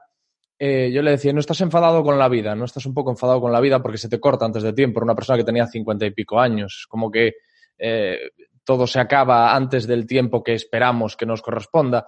Y él me decía, ¿cómo, cómo voy a estar enfadado si, si he vivido de puta madre? Si él, él era, músico, tocaba el saxofón, y decía, joder, si a mí lo que más loco me vuelve es la música y he dado conciertos los que he querido y más. O, sea, el tío me estaba hablando de que se estaba muriendo y de hecho, de ahí a seis o siete meses partió, digámoslo así, y me hablaba de esto con agradecimiento. O sea, en lugar de. Lo, lo digo sobre todo por, ese, por esa personalidad que tú dices que desarrolla muchas veces la, la, gente que hace frente a enfermedades terminales, que dices, pero ¿cómo pueden mm. ver las cosas así? ¿Cómo puede tener esa vitalidad? Y esta persona era así, era todo agradecimiento. Es decir, yo cómo voy a quejarme si yo he tenido una vida de puta madre. Y, me, y, el, y, y este hombre, Carlos Barruso, me llegó a, hablar de cómo quería que fuese su entierro. Es decir, yo quiero que en el ataúd me pongan un saxofón. O sea, esa conversación, imagínate, yo me acabé y le di al, botón de la grabadora y me eché a llorar como un niño delante de él, que me dio mucha vergüenza, pero es una conversación que, me, la voy a, me la voy a quedar. Me dio mucha vergüenza y me sentí mal, ¿sabes? Porque está él con, toda su entereza y tal, y me, me, pongo yo a llorar y él consolándome, que ya en el colmo de la paradoja, él dice, no, hombre, pero no pasa nada. O sea, increíble. Pero imagínate, imagínate cómo soy yo con la muerte, que yo a mis hijos, ellos saben qué canción quiero que canten el día de mi muerte. Hace muchos años que lo saben, además. O sea, ¿quieres un funeral de estilo irlandés? Que van a los bares y se ponen a cantar y a brindar. Yo quiero que, yo quiero que traigan a 15 mariachis y que canten la canción del rey. Sigue siendo el rey y que brinden con tequila todos el día de mi entierro. Desde luego, eh, realmente tú eres eh, el rey en cierta parte. Quiero decir, has alcanzado la excelencia en una profesión. Soy mi rey, soy mi rey, soy mi rey. Yo lo estaba pensando cuando... No rey de nadie, mi rey. Pero yo estaba pensando, cuando iba a hablar contigo, de, de, decir, tú estás en el, en el imaginario, estás ya en el folclore. La gente cuando eres un baremo, de, eres un baremo de medida de, de fogosidad, de capacidad amatoria y de, y, de, y de tamaño. O sea, porque la gente, pues eso, o sea, yo, yo ya desde, desde, desde los tiempos del instituto, es decir, pues, día, si alguien habla de ti como amante, decir, oh, eres Nacho Vidal ahora, resulta que eres Nacho Vidal formas parte del, del, del folclore. Eres una persona folclore. y eres una persona extremadamente famosa. O sea, mm, mucho más famosa que, que, eh, no sé cómo decirte, que la persona que nos parezca que es más famosa a día de hoy. Porque tú es... Tú hablas de Torrente, tú hablas de Torrente o Santiago Segura en Estados Unidos, en Canadá, en Francia, en Italia, en, en cualquier parte de Europa no tienen ni puta idea de quién es. Claro, tío. Para pero- que te hagas una idea de lo famoso que es el personaje de Nacho Vidal, ¿no? El personaje de Nacho Vidal ha trascendi- ha trascendido a nivel internacional, le guste a quien le guste, le guste a quien no le guste, sea español, sea chino, sea japonés, me da igual. Yo he tenido la gran, la gran suerte de haber participado en una industria en el momento en el que la industria era, era industria, en el que en el momento en el que a los actores se les respetaba como si fueran vacas sagradas, en el momento en el que no existía la Viagra, no existía ningún tipo de autoayuda mm, medicinal para tener una erección y los que conseguíamos erección- el- eh, tener erecciones delante de las cámaras, delante de gente, éramos tratados como dioses. Entonces, yo vengo de ahí, yo vengo de esa cuna. Yo vengo de una cuna en la que a mí se, venían actores al set y se sentaban ahí. Yo le preguntaba al director, estos tíos quiénes son, y me decían, son actores que han venido a ver tu técnica. O sea, era algo, era marciano para mí. Pero yo he vivido ese, yo he vivido ese personaje, yo he vivido un personaje, un Nacho Vidal muy poderoso en la industria del porno. Un Nacho Vidal en el que decía algo y todo el mundo lo escuchaba. Un Nacho Vidal en el que te llegas a endiosar, te llegas a endiosar, es decir, aquí mando yo, aquí nadie me va a silbar, aquí nadie me va a decir lo que tengo que hacer, porque yo soy el que dice a todo el mundo lo que tienen que hacer y todo el mundo lo hace. Entonces, es complicado no, no caer en el, en el, en el endiosamiento, ¿sabes? Y, y siendo deseado por... Tú, en- tú entras en mi Instagram, por ejemplo, y ves, pongo una foto y el 95% son mujeres, diciendo que guapo estás, estás más bueno cada vez, como si fueras como el vino, bueno, te ponen por las nubes, ¿no? Y de repente hay uno que pone, estás gordo y viejo, estás acabado. y el único que te afecta es el que te ha dicho que estás viejo y gordo. O sea, que te No te afecta a ti afecta. eso. Sí, sí, no te afecta que te digan que eres guapo, que estás bien, o que con la edad que tienes estás maravilloso, que cada día estás más bueno. No, eso es como paja. Pero de repente llega un cabrón y te dice estás gordo y viejo, y ese es el comentario que lees y el que te jode el día, ¿sabes? Hostia, no me lo Entonces- esperaba, en tu caso. Sí, sí, no. O sea, eso, eso te lo digo antes, digo antes, no te digo ahora, Ah. ¿no? Eso me pasaba antes. Por eso te digo que te llegas a endiosar tanto que ese tipo de cosas te dicen, te, te, te, te, te molestan, ¿no? Te joden. ¿Cómo que estoy viejo, cabrón? Pero tú me ves como estoy, que estoy como un toro. que- Le paras atención a eso, tío, ¿sabes? Le paras atención a esas cosas porque estás endiosado, porque no eres humilde, ¿sabes? Mm. Entonces, con los años, te pueden pasar dos cosas. Que te mueres o que aprendes. Aprendes y empiezas a coger conciencia de, de quién eres y te das cuenta de que no eres Nacho Vidal, de que eres Ignacio Jordán y que vienes de una familia y que tienes hermanos, que tienes madre, que tienes hijos y que te duelen, que te duele mucho el cuerpo, cada vez te duele más y que tomas medicación y que ya no eres un superhéroe y que ya no eres Superman. Ya no me puedo ir a la montaña a hacer supervivencia si hay un apocalipsis, un apocalipsis zombie, como yo digo, y vivir del campo y vivir de lo que cace y vivir de lo que pesque. Porque ahora, hoy por hoy, yo tomo una cantidad de medicinas que yo no puedo irme a la montaña a desconectar. O yo no me puedo ir a vivir a otro país a vivir. Porque a mí la medicina me la da la seguridad social. Y es una medicina extremadamente cara. Y si no tuviéramos la seguridad social que tenemos, en mi caso, que yo económicamente me mantengo bastante bien, pues sería un, pago importante al año de medicina. Pero para una persona que tiene una enfermedad como la mía y que no dispone de mi economía, sería la muerte. Y ahí te das cuenta. De que a todos estos cabrones que quieren privatizar la medicina son gente con muchísimo dinero. Pero la gente que no tiene dinero no podría, no podría, no podría seguir viviendo si la medicina no fuera pública, ¿sabes? Yo he vivido mucho tiempo en Estados Unidos y he visto mucha gente que no ha podido pagar su, su medicina y ha muerto directamente. Y, no, es- y Estados Unidos es el primer mundo, imagínate en el tercer mundo. Mm. Entonces estamos en un país que le duele a quien le duele, le pese a quien le pese. Estamos de puta madre, tío. Estamos muy bien. Y hay cuatro cuatro que se lo están cargando. Pero realmente cuando yo he viajado, como yo he viajado mucho y hablo chapurreo, seis idiomas, y me he movido mucho y he conocido muchas y diferentes culturas, me doy cuenta de lo que tengo aquí en casa. Y lo que tengo en casa, para mí, es lo mejor que he vivido. Así que gracias a, todos los que consiguieron que la seguridad social fuera pública y que, no tuviéramos que pagar por las medicinas y que no tuviéramos que pagar por, por, los estudios y que no tuviéramos que pagar por todo lo que no tenemos que pagar. Así que en eso, en eso estoy muy agradecido. ¿Alguno de los tratamientos que tienes que seguir eh, responden o son consecuencia, más que los tratamientos, el padecimiento que tengas, es consecuencia de, de los excesos, de la vida que has llevado y los excesos, incluso te diría los, los propios de la que, que, te pide la pornografía, porque yo no, no creo que eso pudiese soportar tu vida, eh, físicamente hablando, la vida que tú has llevado laboral. yo, yo, el, el, el, el Reitiel es un virus que estaba dormido y yo tuve un bajón de defensas en, la, en el que tuve, llegué a tener 42 de fiebre días enteros. Hostia. Eh, sí, tenía alucinaciones y fue claro, claro.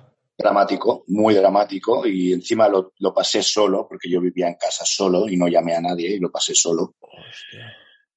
Eh, esto fue a raíz de coger, eh, coger muchas gonorreas.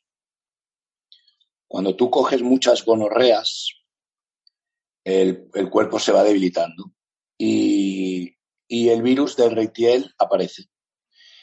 Y no, el virus aparece en ti, pero no se, no, no explota, como si tú tienes herpes en la sangre, yeah. pero no aparecen, no aparece solamente, aparece solamente cuando tienes un bajón de defensas o una fiebre, entonces te aparece un herpes en la boca, ¿no?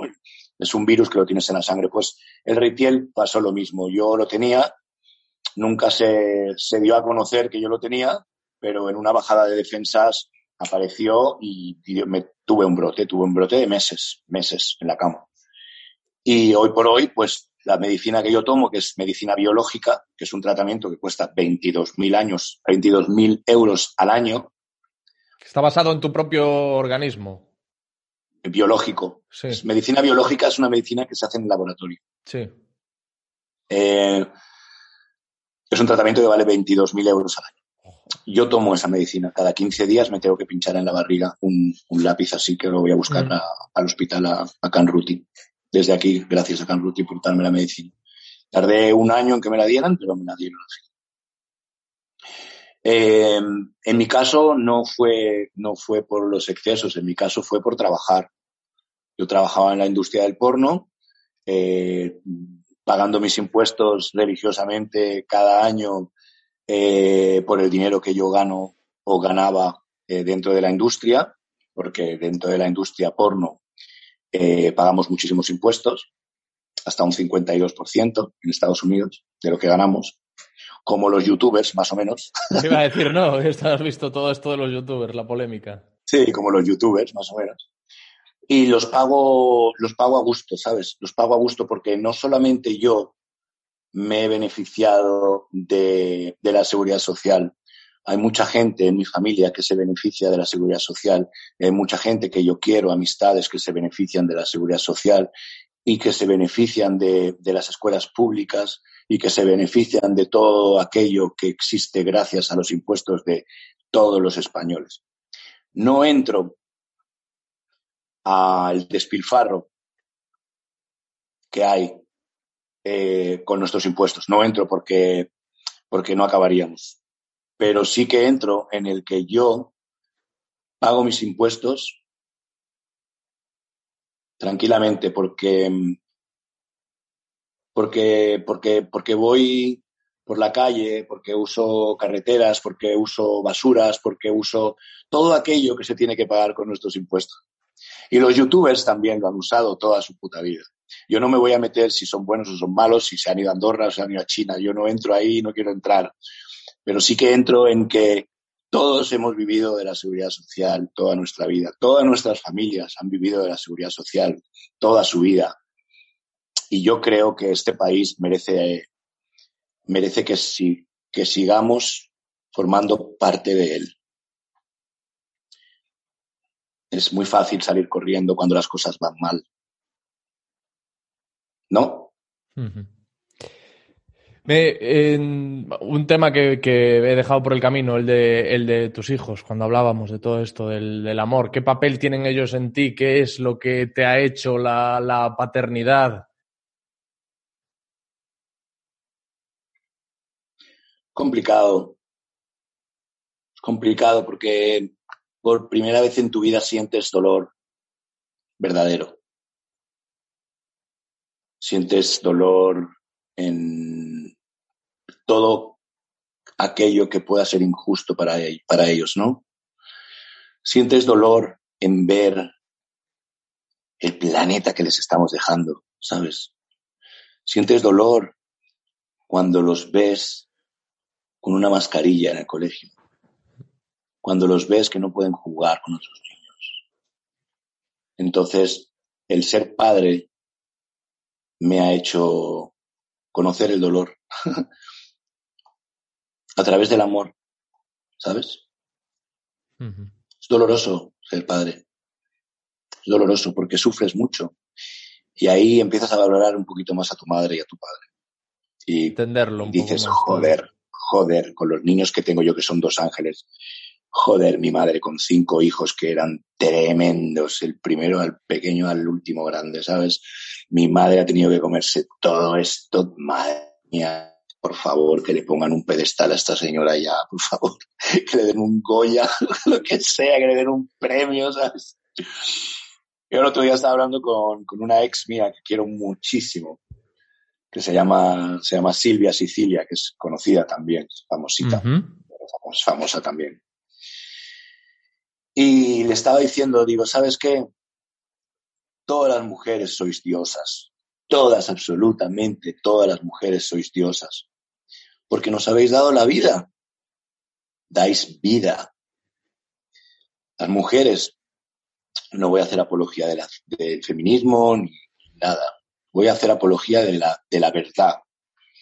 Y la verdad es que nos han dado la vida y que merecen todo nuestro respeto al máximo nivel, al máximo nivel, porque todos tenemos una madre, todos tenemos un padre, pero yo me pongo a pensar en esas mujeres que se han quedado embarazadas y han tenido nueve meses en su barriga un ser que ha ido creciendo y luego lo han sacado y lo han puesto en sus brazos y han dicho, toma, esto es, es tuyo, y han tenido que cuidarlo hasta el día en que se ha muerto ella, porque la madre cuida al niño hasta que ella se muere. Hablo de la madre que es madre. Luego hay otro tipo de, seres en este planeta pues que no acaban de ser madres del todo, ¿vale? Pero yo hablo de la madre madre, yo hablo de la mujer mujer, que para mí es mujer mujer, que son diosas, Y, y yo valoro muchísimo eso. Yo quizás no lo veía tanto antes, pero con el tiempo, lo que te he dicho, yo he ido aprendiendo muchas cosas y una de las cosas que he aprendido últimamente la gente se va a reír, pero es lo poco valoradas y lo poco respetadas que realmente están las mujeres que nos han dado la vida a absolutamente todos. Al presidente de China, de Japón, de Estados Unidos, de España, de lo que sea, me da igual.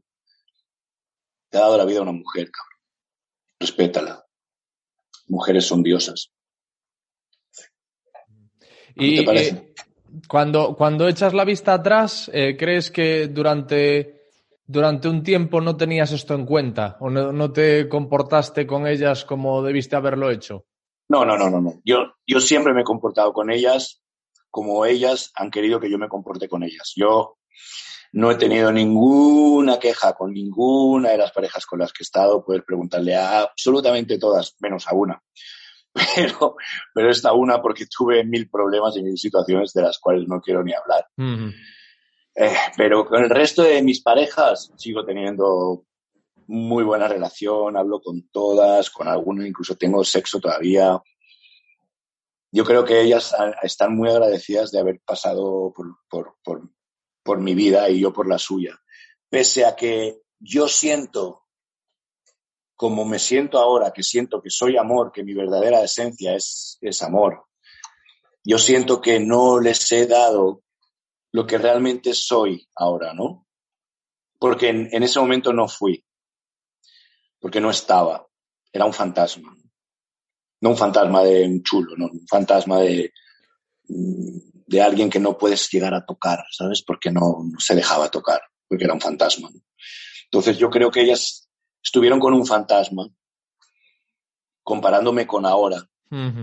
Ahora, la, si tengo la suerte de volver a conectar con otro, con otro ser humano, que sea mujer, o que sea hombre, o que sea transexual, o que sea lo que sea, me da igual, no tengo etiquetas, ¿eh? Si tengo la gran suerte de conectar con alguien, creo que la persona que conecte conmigo en el nivel de conciencia en el que estoy ahora mismo va a conocer el amor. va a conocer el amor. Y, y no va a ser fácil, no va a ser fácil el conocer a alguien, porque no soy una persona fácil de conocer ahora mismo, ¿sabes? Ya. Porque no me acerco a cualquiera. Hay conversaciones que me molestan. ¿Cómo? Desconfías. No, no, no, no. Simplemente hay conversaciones que me molestan y huyo.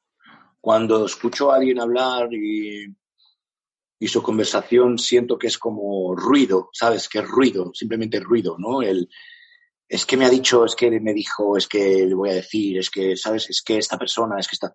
Cuando no está hablando de... de cuando mm, la persona me produce ruido, mm, cuando tú hablas con una persona y sientes que no te está escuchando, que lo único que está esperando es que tú acabes de decirle lo que tú estás queriéndole explicar y esa persona te dice, ah, a mí me ha pasado lo mismo, pero, pero dos veces el doble que a ti, ¿sabes? O sea, Sí. que sientes que no hay una, una conexión, ¿no? sí. Y es muy difícil, no es fácil llegar a conectar con todo el mundo. Pero si llego a conectar con alguien, que ese alguien se prepare porque va a conocer el amor y va a ser, va a ser complicado porque puede llegar a vivir situaciones que nunca ha vivido y que yo tampoco he vivido y que quiero vivir, porque quiero vivir el amor verdadero, quiero vivir el, el amar a alguien incondicionalmente, quiero, quiero hacerle el amor a una mujer antes de penetrarla y después de penetrarla. Sueño con ello, sueño con encontrar, sin buscar, pero sueño con encontrar a alguien con el que por fin conectar y formar y crear algo, crear algo bonito, ¿sabes? ¿Y cómo alguien, cómo alguien como tú conoce mujeres ahora? Es decir, ¿cuál es? Te quiero decir, yo, yo no soy nadie, yo puedo, me hago Tinder o voy a la calle y nadie me conoce y puedo, pero alguien como tú, ¿cómo conoce mujeres? ¿Cómo va a tener una, una cita? Es un poco complicado porque es un poco complicado porque a mí lo que me pasa es que eh, el chico conoce chica. En mi situación Claro. es complicado. En mi situación es chica conoce a Nacho Vidal. Entonces es como automáticamente saben qué problemas has tenido legales, cuántos hijos tienes, cuánto te mide el pene, te pueden incluso ver en internet follando para ver cómo follas o cómo es Claro. tu cuerpo, eh, pueden llegar a pensar incluso el dinero que tienes o que no tienes, qué propiedades tienes. O sea, no hay magia. No hay magia. Eh, eres una carta descubierta. Entonces a mí eso me complica mucho la existencia. Es que de hecho estoy pensando De hecho, tu personalidad, que es lo que tenías un poquito más guardado, claro, cuando te metes en un reality de estos de televisión también sale mucho de eso. Y al final es mayor, mayor desnudez todavía de la que ya había. Sí, lo de los realities es tremendo porque ahí no hay trampa ni cartón. Ahí, ahí puedes actuar una semana, dos, pero no 97 días. Es imposible. Em, pero sí, me pasa esto. De hecho, las parejas con las que he estado, con la madre de mis hijos, que estuve 16 años, ella no sabía quién era yo. Ella tenía 19 años, eh, acaba, el, esto fue en el año 2000, y ella acababa de llegar a España de Estados Unidos y ella no sabía quién era yo. Ahí fue chico conoce a chica. De hecho, yo tardé como cuatro meses antes de darle un beso, o sea, un beso en la boca, cuatro meses, saliendo con ella, invitándola a cenar y llevando con, yéndome con ella a Ibiza. Y, Fue con todas tus parejas. Te he escuchado que con to- todas las que fueron parejas formales tuyas, me ha costado. que, te- que hasta que te acostabas con ella, o sea, tenías citas durante meses. meses, con casi todas con las que he tenido una relación seria, he tardado meses en, en ponerles la mano encima. Tengo como miedo, tengo miedo a, tengo miedo a cagarla, tengo miedo a estropearlo, tengo miedo al rechazo, ¿sabes? Eh, no me acabo de creer que una mujer tan increíblemente increíble, porque he tenido unas parejas, todas y cada una de ellas, sin excepción, han sido y son increíbles, y son genios, y son guerreras, y son súper mujeres, y yo me miro de vez en cuando, y como no me quería, como no me quería, pensaba, ¿cómo esta tía está conmigo, sabes? Tenía síndrome del Ahora impostor, que me ¿no? quiero, ¿Qué, qué hago ahora yo con que- esta tía? Sí, que cómo, cómo yo le voy a gustar a esta mujer, cómo le voy a besar a esa mujer, si esa mujer, cómo, cómo yo le voy a gustar, si yo soy feo, si yo no, yo no soy nada, ¿no? Entonces, yo no me, yo no me he querido nunca lo suficiente y eso también hace que tengas esa inseguridad con la gente que, que te gusta de verdad, ¿no? Con la gente que no te gusta de verdad, pues me da igual, porque si no te gusto, chao, pero, pero con la gente que me gustaba, las mujeres que me gustaban de verdad, eh, tenía mucha inseguridad. Y esa inseguridad existía porque yo no me quería, porque no, nunca me quise si yo me hubiera querido no, no hubiera hecho muchas cosas de las que he hecho en mi vida, ¿no? Hubiera tratado de otra manera, ¿no? Pero hoy por hoy mm, me quiero demasiado. Me quiero tanto que no, que no, que no, no me comparto con, con, no quiero decir con cualquiera, sino con todo el mundo. Pero ¿y cómo, cómo, lo, cómo lo puedes hacer? Es que es eso, ¿sabes? No te, vas a poner, no te vas a inscribir en una web de citas. o sea, eh, Bueno, bueno, em, yo me- te repito, yo ahora mismo cuando conozco a alguna chica, que no, ahora no estoy conociendo a ninguna chica, Claro. de las chicas con las que yo, las chicas con las que yo pueda estar hablando ahora, pues son chicas que han sido parejas, por ejemplo, que ya me conocen, ¿no? Con, con Silvia hablo casi tres veces al día, que nos llevamos súper bien, eh, con parejas que he tenido, pero con chicas nuevas realmente yo no hablo, no tengo, no conozco chicas nuevas. Son chicas que ya conozco de hace tiempo, cosas así, pero nuevas, de una de las razones por las cuales me he venido a Valencia, aquí a la playa, a este apartamento, es para empezar a conocer gente nueva, ¿sabes? Desde, desde Ignacio Jordá, ya no desde Nacho Vidal, ¿sabes? Siempre vas a ser Nacho Vidal para la gente que te conozca, ¿no? Pero yo no entro como Nacho Vidal, yo entro como Ignacio Jordá. Entonces, cuando tú ya no estás trabajando en la industria, cuando esa parte de ti murió hace ya dos años y, estás en, en otro rollo completamente, pues también se, se abre un abanico de posibilidades de personas nuevas a conocer. Pero te digo, al día de hoy no he conocido a nadie nuevo. La gente con la que yo hablo son la gente con la que he hablado prácticamente toda la vida.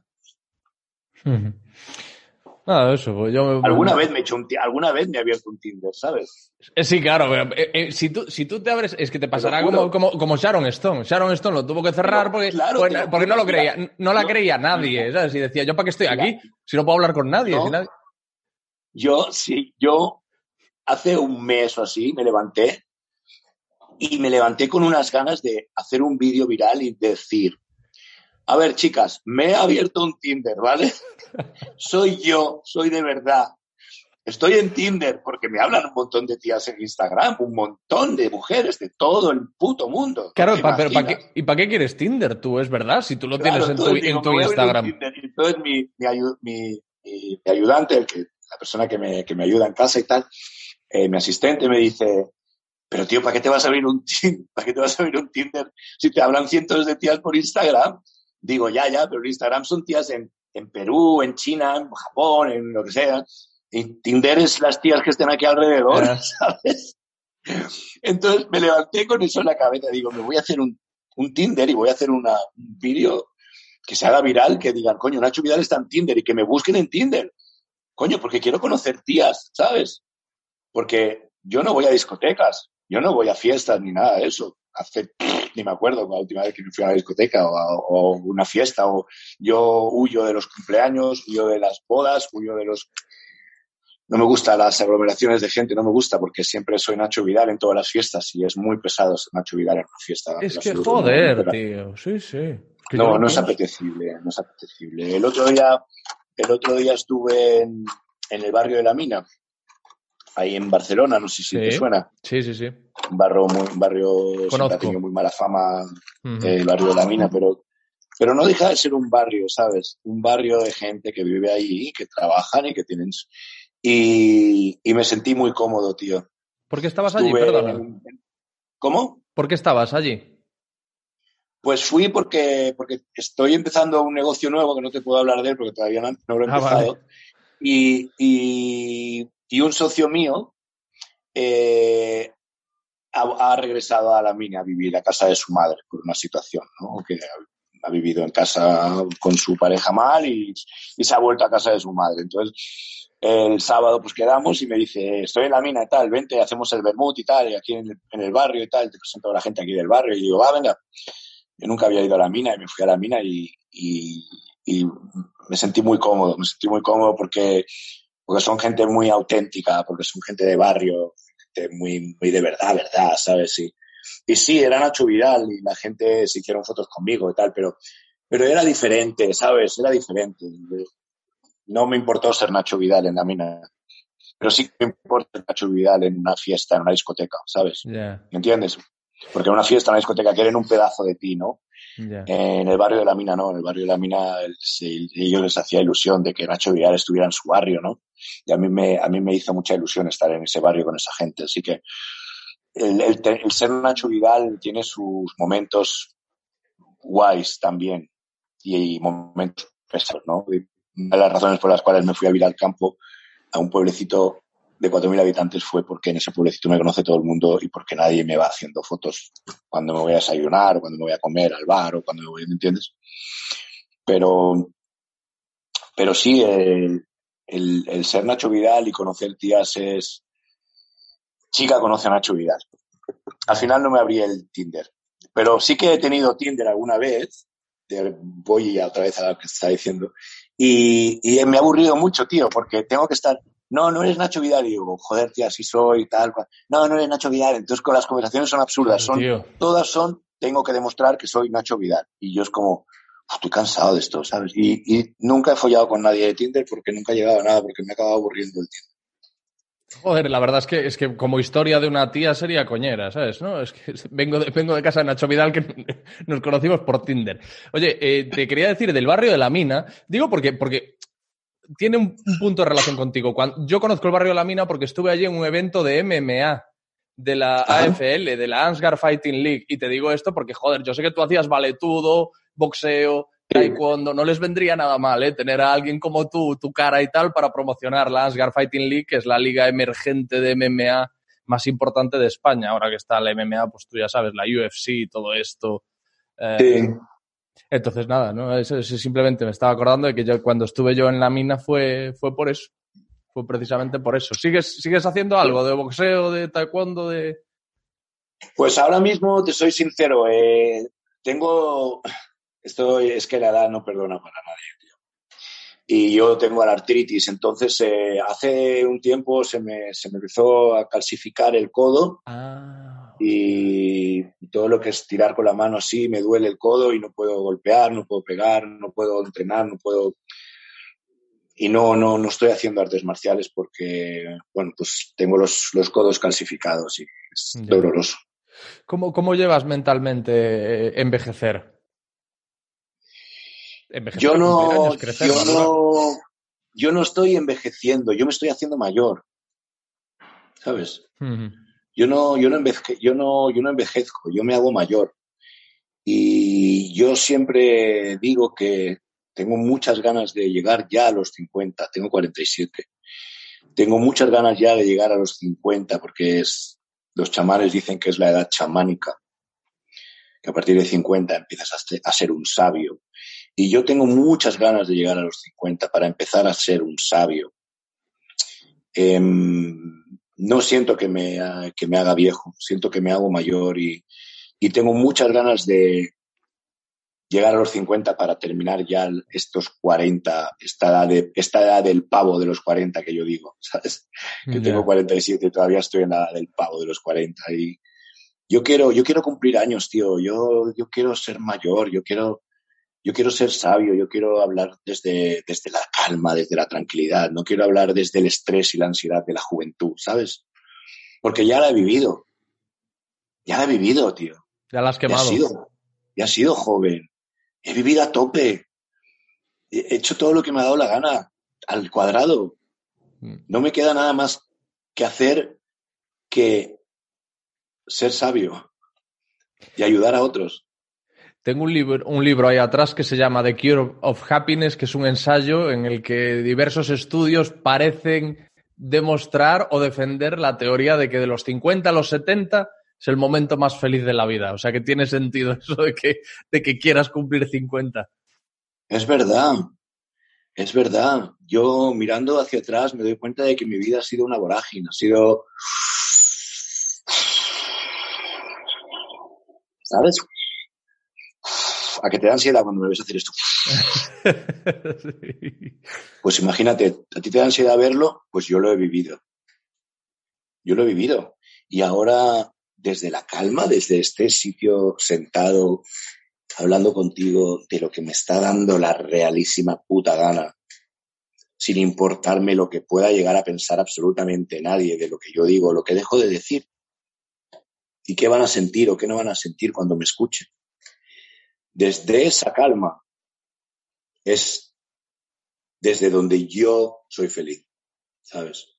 Y eso me lo está dando la edad, tío, los años. Los años te hacen sabio o te hacen un idiota, ¿sabes? Te hacen más idiota cada vez. Pero a mí, a mí me están haciendo más sabio, más sabio y sé que me están haciendo más sabio porque yo estoy aprendiendo de mí. Estoy aprendiendo mucho de mí en el, en el tema de la pareja, por ejemplo, ¿no? O sea, yo esta última relación de pareja que he tenido he aprendido muchísimo. Pensaba que yo nunca iba a aprender nada más desde que me pasó lo que me pasó con la madre de mis hijos, que fueron 16 años brutales. Pensaba que yo lo sabía todo ya y que ya había aprendido todo. Y de repente, ¡pum!, aparece una persona en mi vida que, que me da la oportunidad de cambiar y me da la oportunidad de evolucionar, me da la oportunidad de crecer. Y me siento tan agradecido de lo aprendido que me doy cuenta de, eso, de, cómo me estoy haciendo sabio, porque me estoy conociendo cada vez más y nunca, nunca acabas de conocer a nadie. ¿eh? Hoy estaba hablando con una chica que le hablo de vez en cuando que me gusta, es una chica que me gusta. Eh, a lo mejor escucha esto. Ella ya lo sabe, ya se lo has dicho. Y claro, claro que lo Ah, sabe, bueno. sabe, sabe.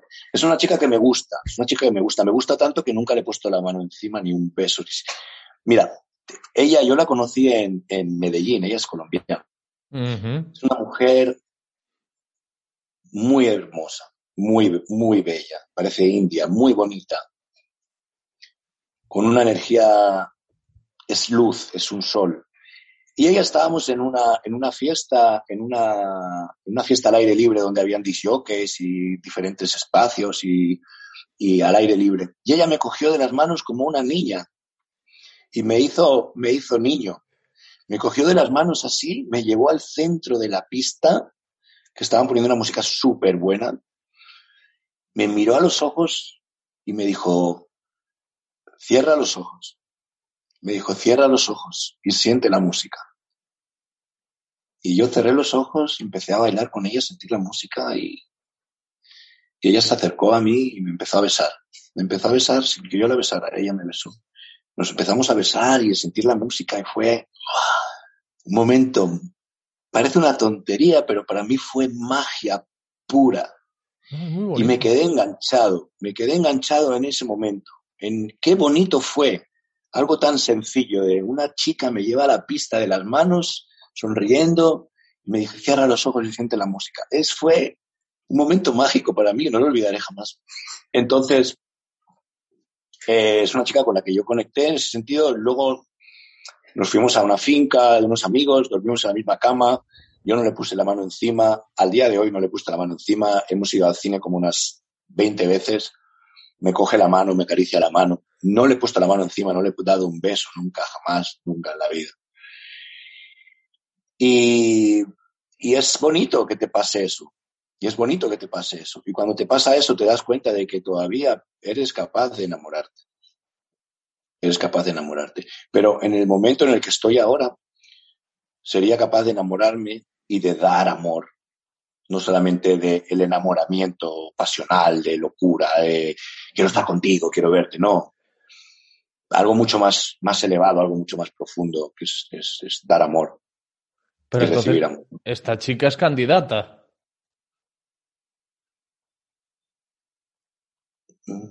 Esta chica es candidata. Eh, lo has dicho, me gusta, la, la has definido de una Mm. forma preciosa, no has querido... Pero, pero ¿sabes qué? Pero hay muchas chicas que me gustan. Bueno, mejor para ti. Hay muchas chicas que me gustan. Hay muchas chicas que, que es... ¿Sabes qué pasa? Que yo no creo en la media naranja. Yo no creo, yo creo que la naranja entera. Yo soy una naranja entera y como naranja entera yo puedo hacer mil zumos y mil macedonios. Y yo no creo en la persona perfecta. Yo creo que hay muchas personas perfectas. Podemos conocer a muchas personas a lo largo de nuestra vida. No, no, no creo que, no siento que, que deba estar con una sola persona el resto de mi vida. Creo que la única persona con la que voy a pasar el resto de mi vida voy a ser yo.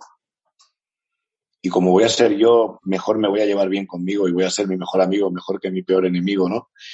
Pero sí que es cierto que cuando, cuando conoces a personas así, yo tengo, tengo, tengo una lista de personas especiales en mi vida. Por eso que te he dicho al principio de la, de la charla, que, que doy gracias porque tengo unos amigos que me quieren a mi alrededor, que me cuidan, que son maravillosos, ¿sabes? Y tengo unas mujeres a mi alrededor y unas exparejas maravillosas con las que sigo hablando.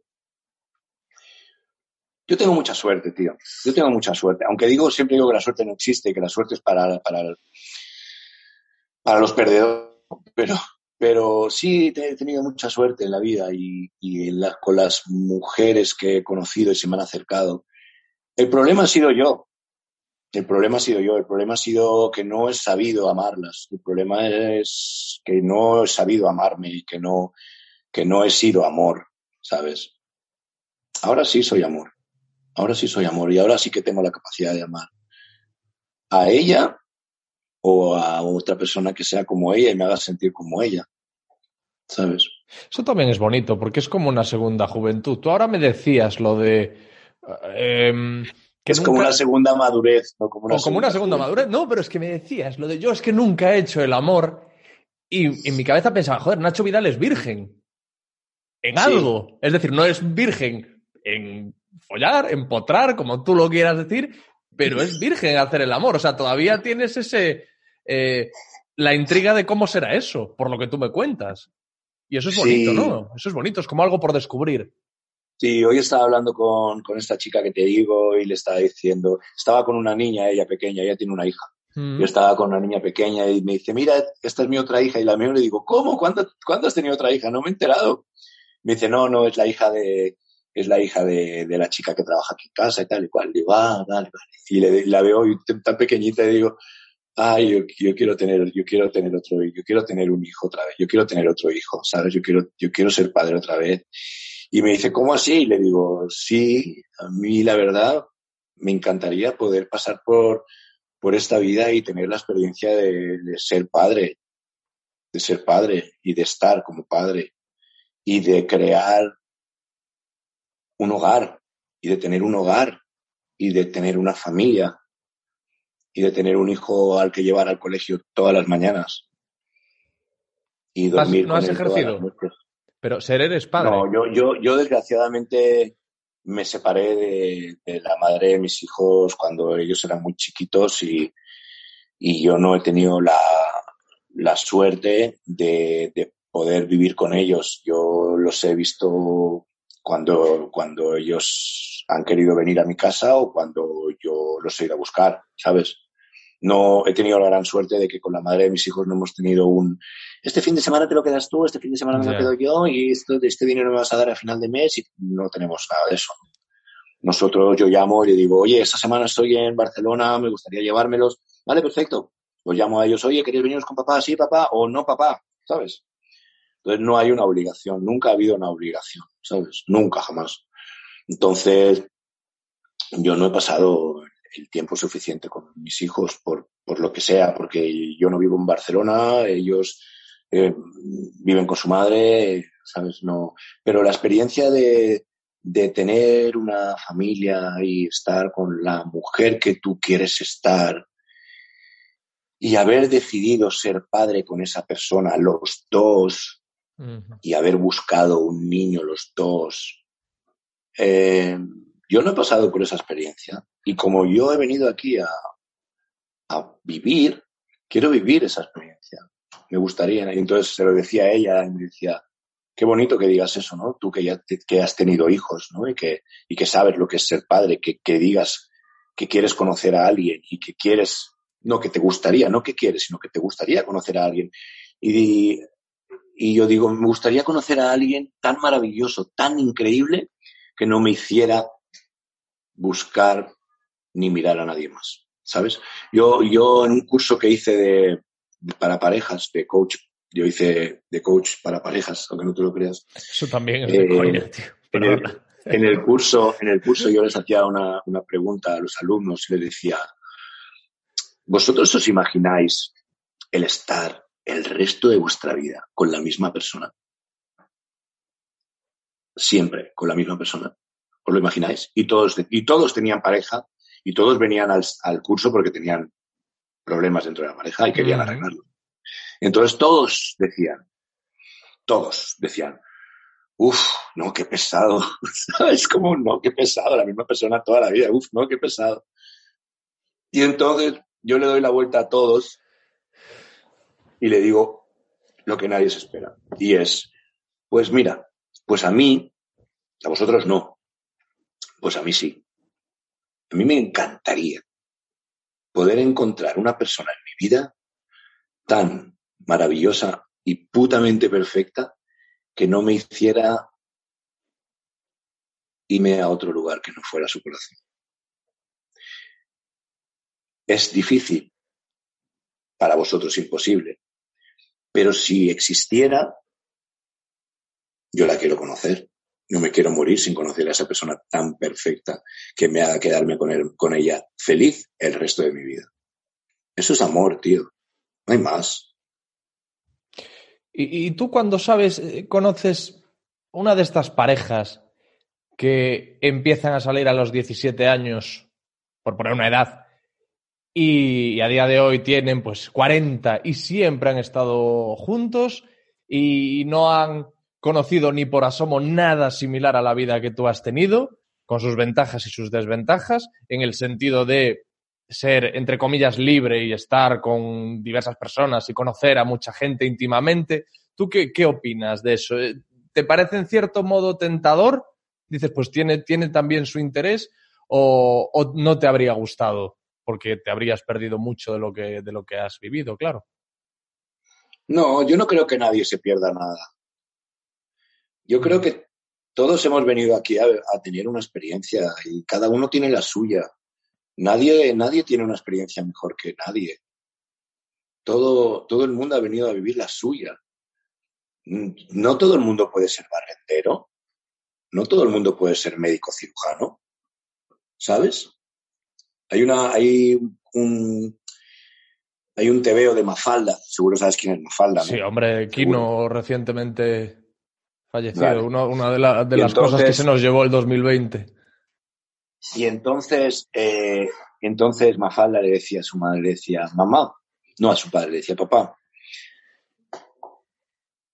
¿por qué, ¿por qué el león es león? ¿Por qué el tigre es tigre? ¿Por qué el lobo es lobo? ¿Por qué el águila es águila? Y yo tengo que ser médico, enfermera, astronauta. ¿Por qué yo no puedo ser yo? Pues lo mismo.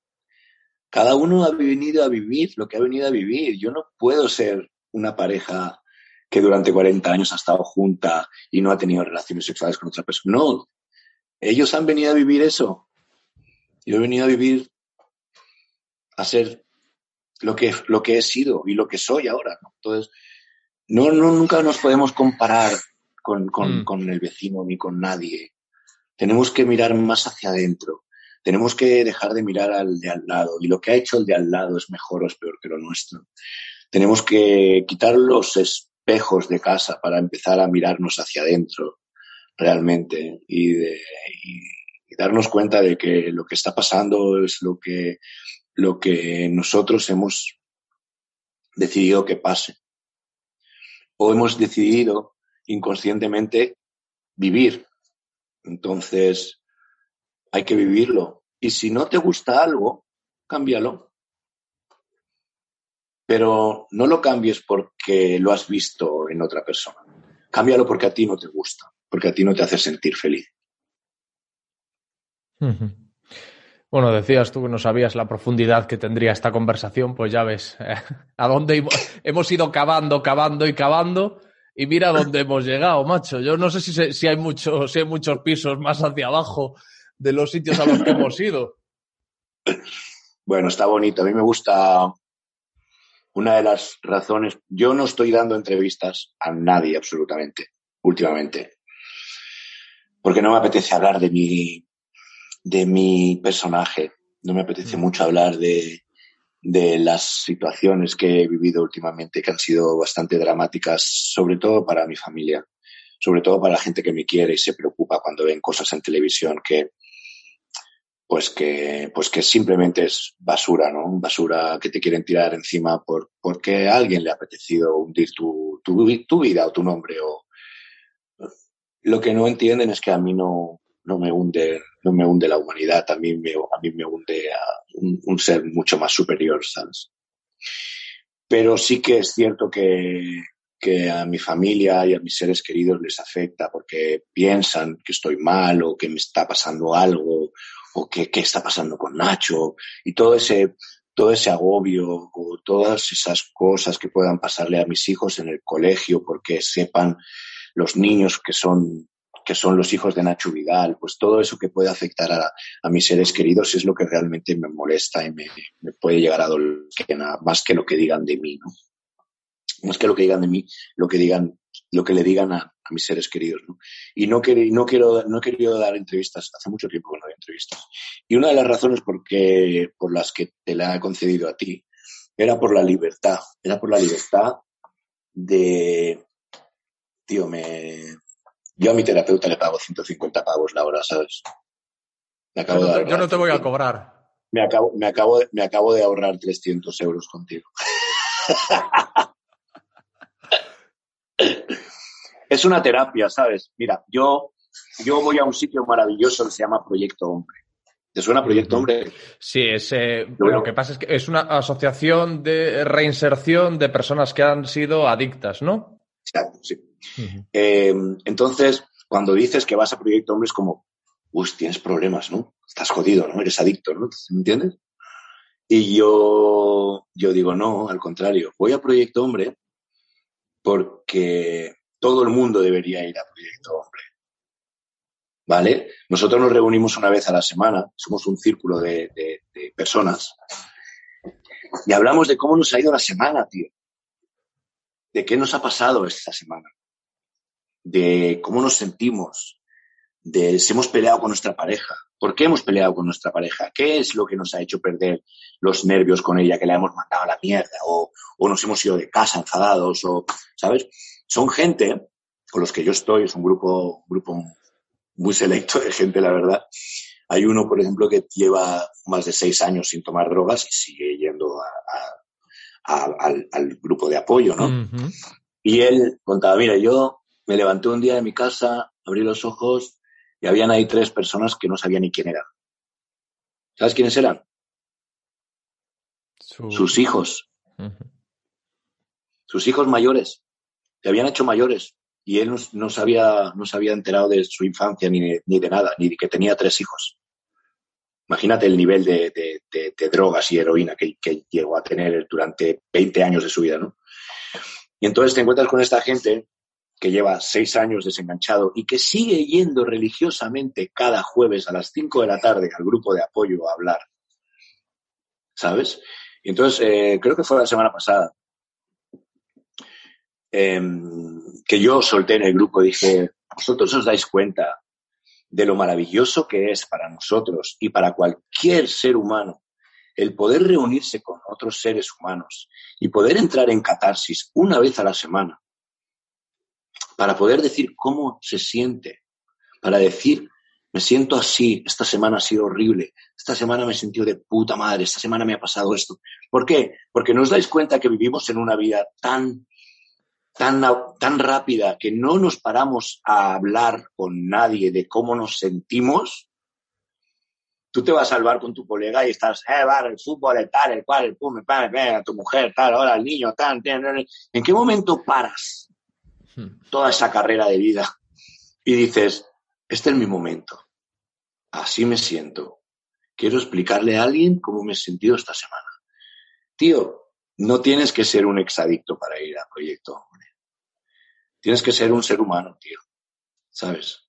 Un ser humano que quiere seguir siendo humano y es súper humano reunirte con otros seres humanos que han pasado por circunstancias parecidas o peor que la tuya, o, más suave que la tuya, y, y abrir tu corazón, tío. ¿Sabes? Abrir tu corazón con gente que no conoces de absolutamente nada. Que uno se llama Pepe, uno se llama Tony, uno se llama José y uno es de, de un teniente, el otro es de canal, el otro uno es pescadero, el otro vende ropa en el mercado, el otro es millonario, el otro, el otro es actor porno, ¿sabes? Que dices, o sea, no tenemos nada que ver ninguno de nosotros, entre nosotros, no nos hubiéramos conocido nunca en ningún otro sitio y estamos aquí sentados hablando de nuestra emoción, ¿sabes? Así que es, es maravilloso, tío, el, el, el crecer y el, y el reconocer que, que quieres, que quieres seguir creciendo y aprendiendo de ti, ¿sabes? Esto, esto para mí es una terapia, Nacho. O sea, yo creo que lo que hace diferente o lo que le gusta a la gente de este programa es que sienten que realmente yo estoy también tratando de arreglarme. Yo hay muchas preguntas que te hago a ti que son para mí. O sea, es prácticamente todas. Porque me ayuda a entenderme, ver cómo, la perspectiva que tienen los demás.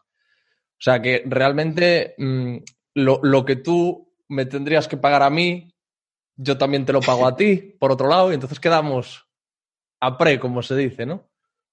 Es que es así, es así. Se llama se le puedes llamar el tomadaca o el win-win o, o, favores como era cadena de favores también sabes cadena de favores. Todo aquello el, el, win win win win sabes sí sí pues eh, ha sido un, placer para mí hablar contigo sí te digo respecto a esos hechos dramáticos de los que has hablado yo tenía también pensado preguntarte por, eh, por otro, pero no vi el momento, me da miedo y tampoco sé si tú puedes hablar, si quieres hablar de ello. Pregunta, pregunta.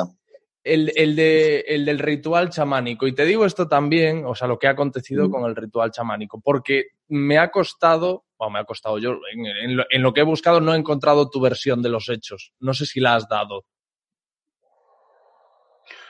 No, mi versión de, los hechos, claro, claro que se la, la he dado en el juez. Mi versión de los hechos está grabada en un teléfono, mi versión de los hechos está grabada en vídeo y mi versión de los hechos está en varios mensajes de WhatsApp. Entonces, yo solo te puedo decir que, que cada uno que cada uno piense lo que quiera, ¿no? Y, y yo todo lo que hice hacia esa persona fue por amor y fue por ayudar y fue por acompañar y, por acompañar y por ayudar me metí en una situación muy desagradable, muy desagradable que jamás olvidaré, jamás olvidaré. la impotencia que sentí al ver que una persona se, se estaba yendo en mis brazos, al ver que, que algo que no tenía que haber sucedido, algo que nunca había visto que sucediera en ninguno de los rituales, de los muchos rituales en los que yo había asistido. Em, se estaba materializando en mi, en mi casa, en mis brazos, en mi, en, en, en mi vida, ahí. No, no se portaron bien conmigo. No se han portado bien conmigo. Nadie. Nadie. Absolutamente nadie. Se ha portado bien conmigo. No se portó bien la policía. No se portó bien la familia. No se portó bien la prensa. No se portó bien la opinión pública no se portaron bien conmigo. No fui cruelmente juzgado públicamente, pese que dentro del juzgado y delante de un juez y con las pruebas encima de la mesa yo soy inocente. La opinión pública y, la, y los medios de comunicación han hecho mucho daño, sin importarles que a mí se me murió una persona en mis brazos y no pude no pude hacer nada. A nadie le importa cómo yo me sienta. Como soy Nacho Vidal, soy actor porno y no tengo sentimientos y pues puedes decir de mí cualquier barbaridad. Porque eso vende, porque eso es lo que la gente quiere ver en Internet, la gente quiere ver en televisión. Personas haciendo cosas malas y que son malas porque a nadie se le puede ocurrir pensar que lo que yo hice lo hice con todo el amor del mundo y, y yo acompañé a esa persona que me pidió que yo la acompañara. Y en mi cabeza en ningún momento pasó el que podía pasar algo así, porque no debió pasar lo que pasó. Pasó por una serie de circunstancias que eso está en secreto de sumario y yo sé por qué pasó. No fue por la medicina, no fue por el sapo, no fue por mi culpa. Eso está en secreto de sumario, eso no te lo puedo contar yo, eso, eso no puedo contarlo, pero mm. lo único que te puedo decir es que si yo he cometido algún error, si yo he cometido algún asesinato, si yo he matado a alguien de manera consciente, que me metan en la cárcel, que me metan en la cárcel y que tienen allá. Al día de hoy, mm, yo estoy en la calle. Al día de hoy no se ha celebrado ningún juicio. Al día de hoy no creo que se celebre ningún juicio. Al día de hoy soy y sigo y seguiré siendo inocente. Entonces, para la opinión pública siempre van a escuchar lo que digan los medios de comunicación porque a los medios de comunicación, a la gran mayoría de los medios de comunicación, solo les interesa la basura y la, y la manipulación de la verdad. No les interesa la verdad, ¿sabes? Y yo también estoy atado de pies y manos porque la verdad está en un secreto de sumario y yo no puedo hablar. Em, vuelvo y me repito, si yo he cometido algún error, si yo he hecho algo malo, que me metan en la cárcel. Yo lo asumiría, lo asumiría con humildad y diría, pues bueno, pues esta gente te han enseñado y te han demostrado de que tú eres el culpable de que esa persona haya muerto, pues como tú eres el culpable, pues tú tienes la culpa. Pues como tú tienes la culpa, chaval, te vas a ir a la cárcel, acéptalo. Pero como yo no he tenido la culpa, como no fue culpa mía, como que yo no he hecho absolutamente nada que no hayan hecho otros miles y miles y miles y miles y miles y miles y miles, y puedo decir miles y miles y miles y miles muchas veces de personas, pues yo estoy tranquilo.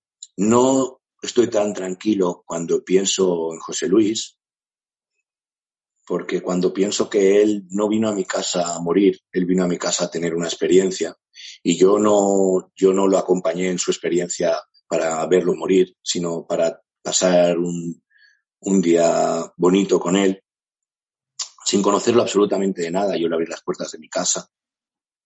Luego se dijo que si yo cobraba por el ritual, que si yo me las daba de chamán, que si yo...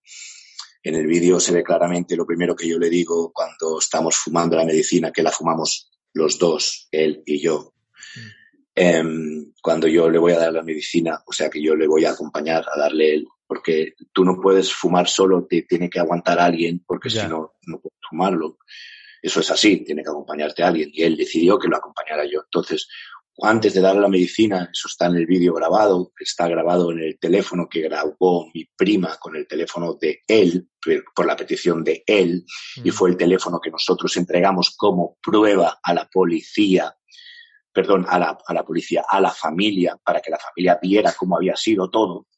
Si yo quiero esconder algo que ha pasado, mm, que no quiero que vean, pues yo desaparezco el teléfono, como comprenderás, ¿no? Pero yo el teléfono se lo di a la familia con lo que habíamos grabado.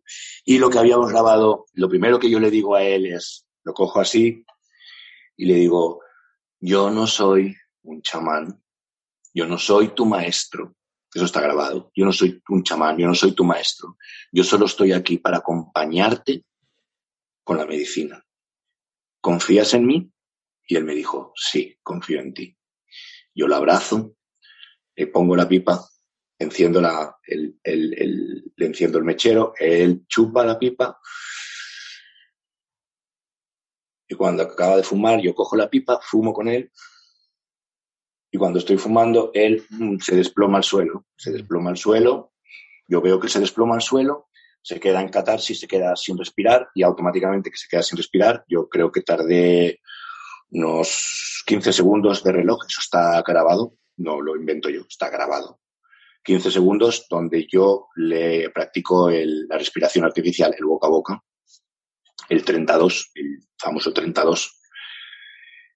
Eh, al realizar el del 32 eh, y a tirarle agua en la nariz y en la boca, él recupera el, recupera el aliento, recupera respirar y empieza a respirar y a moverse en el suelo. Pues lo que pasa cuando tú tomas sapo es eso, que tú te revuelves. ¡Ah! Convulsionas, ¿no? Sí, convulsionas. Y estás en tu viaje, ¿no? En tu transición. Entonces ellos dicen que yo le negué el socorro durante 22 minutos. Es mentira. Yo no le negué el socorro. Esos 22 minutos formaban parte de su viaje. Como todos tenemos el viaje, es así. Yo no puedo, venga, ponte bien, va, despierta. No, no va a despertar, no se va a poner bien. Él está en su proceso. Entonces, em, después de ese tiempo moviéndose, yo ya vi que él estaba boca abajo y estaba respirando muy forzado. Ah, ah, ah. Yo, bajé abajo, me arrodillé al lado de él, empecé con unas campanas a tocar para con los sonidos. El sonido te lleva también a, a, de arriba o irte abajo. Si yo toco tambor, tú te revolucionas. Si yo toco campanitas, tú te relajas. Entonces con las campanitas él empezó a respirar más despacio, más despacio, más despacio, y, yo veía que la espalda se movía, estaba respirando, y de repente vi que la espalda se quedó así, quieta. Y cuando se quedó quieta, miré a mi prima que estaba grabando y le dije, deja de grabar, llama a una ambulancia, ya, esto está grabado. Yo giré el cuerpo de él, seguí haciéndole el 32, mi prima se fue a llamar a la ambulancia, eh, la ambulancia tardó como unos 45 minutos, pero la policía llegó a los 15, 20 minutos. Y llegó la policía y esos 15, 20 minutos yo seguía haciendo el 32, diciendo, yo no me podía creer que él se, iba a morir. Y yo, yo era de levántate cabrón, yo le hice de todo, le tiré agua, lo moví, mm. todo, desespero, ya no hacía ni el 32, yo hacía el 16, 24, ya no sabía ni lo que hacía, ¿sabes? O sea, eso, aquello se fue, se fue del control bueno, no, no sabía que cómo volverlo ya, ¿sabes? Y llegó el policía y tal como llegó me dijo, déjalo Nacho, está muerto. Y yo le dije, de hecho el policía testificó en, que él testificaba en el juzgado. Tal, yo le dije, si vas a ayudarme, te quedas. Si me vas a molestar, te vas. Le dije así de claro. Entonces él se arrodilló conmigo y me dijo, vale, yo le doy. Pum, pum, pum, pum, yo le soplaba. Pum, pum, pum, pum, yo le soplaba, ¿vale? Nos quedamos así hasta que vino la ambulancia, tío. El policía se quedó conmigo, haciendo el 32, 20 minutos más, aunque estaba muerto ya. Y cuando llegó la ambulancia, nos hicieron apartarnos, le pusieron los, los pitorros estos para ver y vieron que estaba muerto. Y ahí ya dijeron, está muerto. Y ahí es donde yo dije, ¿ahora qué va a pasar?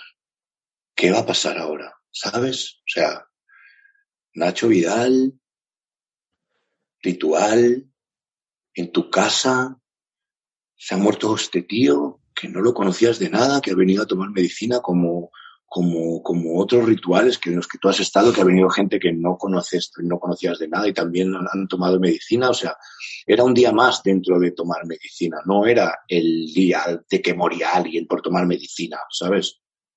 No sé, no sé cómo explicarlo esto. O sea, es como si tú fumas marihuana toda tu puta vida con colegas y le pasas el porro a alguien que no conoces de nada, que te lo pide y se lo pasas y ese tío se muere. ¿Vale? Eso no tenía que haber pasado. No tenía que haber pasado. Entonces, claro, yo me veo en esa situación y digo, ¿ahora qué coño va a pasar? Porque, claro, es Nacho Vidal y se ha muerto en tu casa. ¿Entiendes? Entonces, dije, mira, yo, pase lo que pase, me lo voy a comer. Me lo voy a comer. Porque es mi responsabilidad, es mi casa, ha venido aquí, eh, es él y soy yo y lo que tenga que pasar tiene que pasar y va a pasar, ¿sabes? Yo no, no, no voy a esconder ni voy a intentar salvarme de algo que no me tengo que salvar. Yo voy a decir lo que hay. Y dije lo que había desde el minuto cero. Me pidieron las cámaras de seguridad y yo podía haberme negado y yo les di las cámaras de seguridad. Yo di el teléfono, dije que había habido un ritual. Luego dijeron, no, es que en las fotos sale que había un pañuelo y unos gongs y luego eso ya no estaba, se lo llevaron. Digo, sí, nos lo llevamos, limpiamos el espacio. ¿Qué pensáis? ¿Que estaba limpiando el, estaba limpiando la escena del asesinato? ¿Estáis chalados? Está grabado con un teléfono lo que pasó. No era un asesinato. Simplemente limpiamos, cogimos el, el, pareo que había y los cuatro gongs porque no sabíamos ni lo que estábamos haciendo. A nadie se le había muerto una persona en sus brazos en la puta vida. yo le dije a Miguel, Miguel, recoge todo esto. Miguel, recoge todo esto. Miguel es mi chaval que trabaja en casa, mi ayudante. Dije, Miguel, recoge todo esto y guárdalo. Pero no, recoge esto, vamos a esconder que aquí ha habido un ritual y que no, tío, no fue así. No fue así. Yo no he intentado esconder nada, ni esconderme de nada. ¿Sabes? Entonces, vuelvo y me reitero. Si yo fuera culpable de algo como la muerte de José Luis, que me metan preso. Que me metan preso. Pero como yo sé que lo que pasó no fue por mi culpa, el secreto sumario, te vuelvo a repetir, no puedo decir el por qué. Mm. Como yo estoy tranquilo en ese sentido, sé que todo lo que me ha pasado ha sido muy injusto, tío. Ha sido muy injusto, ¿sabes? Muy injusto. La gente se han frotado mucho las manos con el personaje, ¿sabes? Con el Nacho Vidal. ¿Qué más da? Vamos a pintarlo como un malo, ¿sabes? Vamos a pintarlo como un asesino como alguien que ha querido esconder un asesinato. Estamos hablando de palabras mayores, tío, ¿sabes? Sin pensar que, que a esa persona que lo que hizo, lo hizo con todo el cariño y con todo el amor del mundo, porque se le pidió que lo hiciera y que lo acompañara. Por eso me vais a joder la vida, tío. Pues solo pienso una cosa, que desde arriba se tiene que estar retorciendo de ver cómo su familia se ha, se ha puesto en contra de mí, ¿sabes? Porque yo a su familia, cuando le llevé el teléfono y le llevé las pertenencias de él, yo los abracé a ellos, a sus hermanos. Sus hermanos que me grabaron la conversación cuando yo fui a abrazarlos. Está la conversación grabada. ¿Me entiendes? Yo te estaba abrazando, tío, te estaba diciendo, siento mucho lo que ha pasado. Hice todo lo que estaba en mi mano, todo lo que yo podía hacer y saber, lo hice. Pero él se fue por unas circunstancias, vuelvo y repito, que están en secreto de sumario. Y ellos me grabaron la conversación. ¿Qué tipo de persona hace eso? Se muere tu hermano y yo me grabas a mí la conversación como ya estás tramando en, algo malo, ¿sabes? Ya estás pensando en algo malo. Fue tu hermano el que quiso tomar, fue tu hermano el que vino a tomar, fue tu hermano el que trajo la medicina, fue tu hermano el que ya había tomado medicina anteriormente, fue tu hermano el que, el que estaba en la búsqueda de mejorar su vida ¿sabes? Él puso su vida ahí. Yo no lo llamé, yo no lo traje, yo no le cobré. Yo no soy un, productor de, chamanismo y de medicina que doy medicina a la gente para ganarme la vida con ello, como me quieren hacer ver. Porque su afán es ese. Su afán es traer gente a mentir al juzgado, a decir que ellos sabían que él había pagado mentira. Luego, cuando se tuvieron que sentar delante del juez, se cagaron encima y dijeron, no, no es verdad. Nosotros no, no, no sabemos eso. No es, cierto. Nacho, que él no pagó por, por, por ir a la casa de Nacho. ¿Entiendes? Entonces, todo eso no se sabe. Todo eso no se habla. Solo, solo se habla lo que interesa de maldad para que la gente pues compre más periódicos o más revistas o vea más la televisión. Pero la verdad de todo es que el que está aquí sentado hablando contigo es lo suficientemente maduro como para aceptar lo que pasó. Y lo que pasó no fue lo que la gente dice que pasó. Lo que pasó es lo que te acabo de contar yo. Joder, pues te agradezco mucho tu generosidad eh, al contestarme. Yo eh, sentía que te tenía que hacer esa pregunta, asumiendo sí. que me, me, dices, no, ese tema prefiero no tocarlo. Digo, yo la. Porque también darte la oportunidad, a lo mejor a ti te apetece decir todo lo que acabas de decir. Eh, eso yo ya. Eh, pero es lo que te digo. Te ¿Sabes qué pasa? Mucho. Sabes, te soy sincero, otra vez más, te soy sincero, te soy sincero desde que empecé a hablar contigo. Eh, yo no intento lavar mi nombre, yo no quiero lavar mi nombre, no me interesa tener razón, ¿sabes? En nada. Simplemente lo que digo es lo que siento y es lo que pasó. En, no, no en este caso, sino en toda mi vida, ¿sabes? En toda mi vida, todo lo que me ha pasado. Ha sido muy fuerte para mí, ahora cuando lo veo para atrás, ha sido muy fuerte y, y, no importa cuántas veces me quieran tirar al suelo, sino cuántas veces yo me levante y me levanto y me levanto y me levanto. Y me pueden pasar 40.000 cosas más porque se llama vida y lo aceptaré. Lo único que quiero es que, que la gente no me, no me juzgue sin juzgarse a sí misma, ¿sabes? Porque es muy fácil juzgar volvemos a lo mismo. Mm. Bueno, Nacho, pues ahora sí te voy a liberar. Eh, lo que te decía, no, no hay. No creo que. La escalera, la escalera creo que nos sigue mucho hacia abajo, no podemos profundizar mucho más de lo que, de lo que hemos hecho. Has sido súper generoso, tío. Eh, no sé, eh, me ha encantado hablar contigo. De verdad. Eh, para mí ha sido un privilegio que te hayas abierto de, de esta forma con un completo desconocido, como, como, soy yo. Más de, más de uno que escuchará, la, que escuchará la entrevista me dirán que tenía que haber callado la boca, que tenía que haberme quedado callado, que no tenía que haber hablado esto, que no tenía que haber hablado del otro, que no tenía que haber dicho aquello, que no tenía que haber dicho el otro. Y al final, ¿sabes qué? mi vida es mía y yo hago con ella lo que me da la gana. Así que gracias a ti por darme la oportunidad de charlar y quizás mañana no me levante de la cama y esté muerto. Así que antes de morir hay que hacer cosas como esta, hay que sincerarse, ¿sabes? Y he sido sincero contigo. Muy sincero. Not dead, can't quit.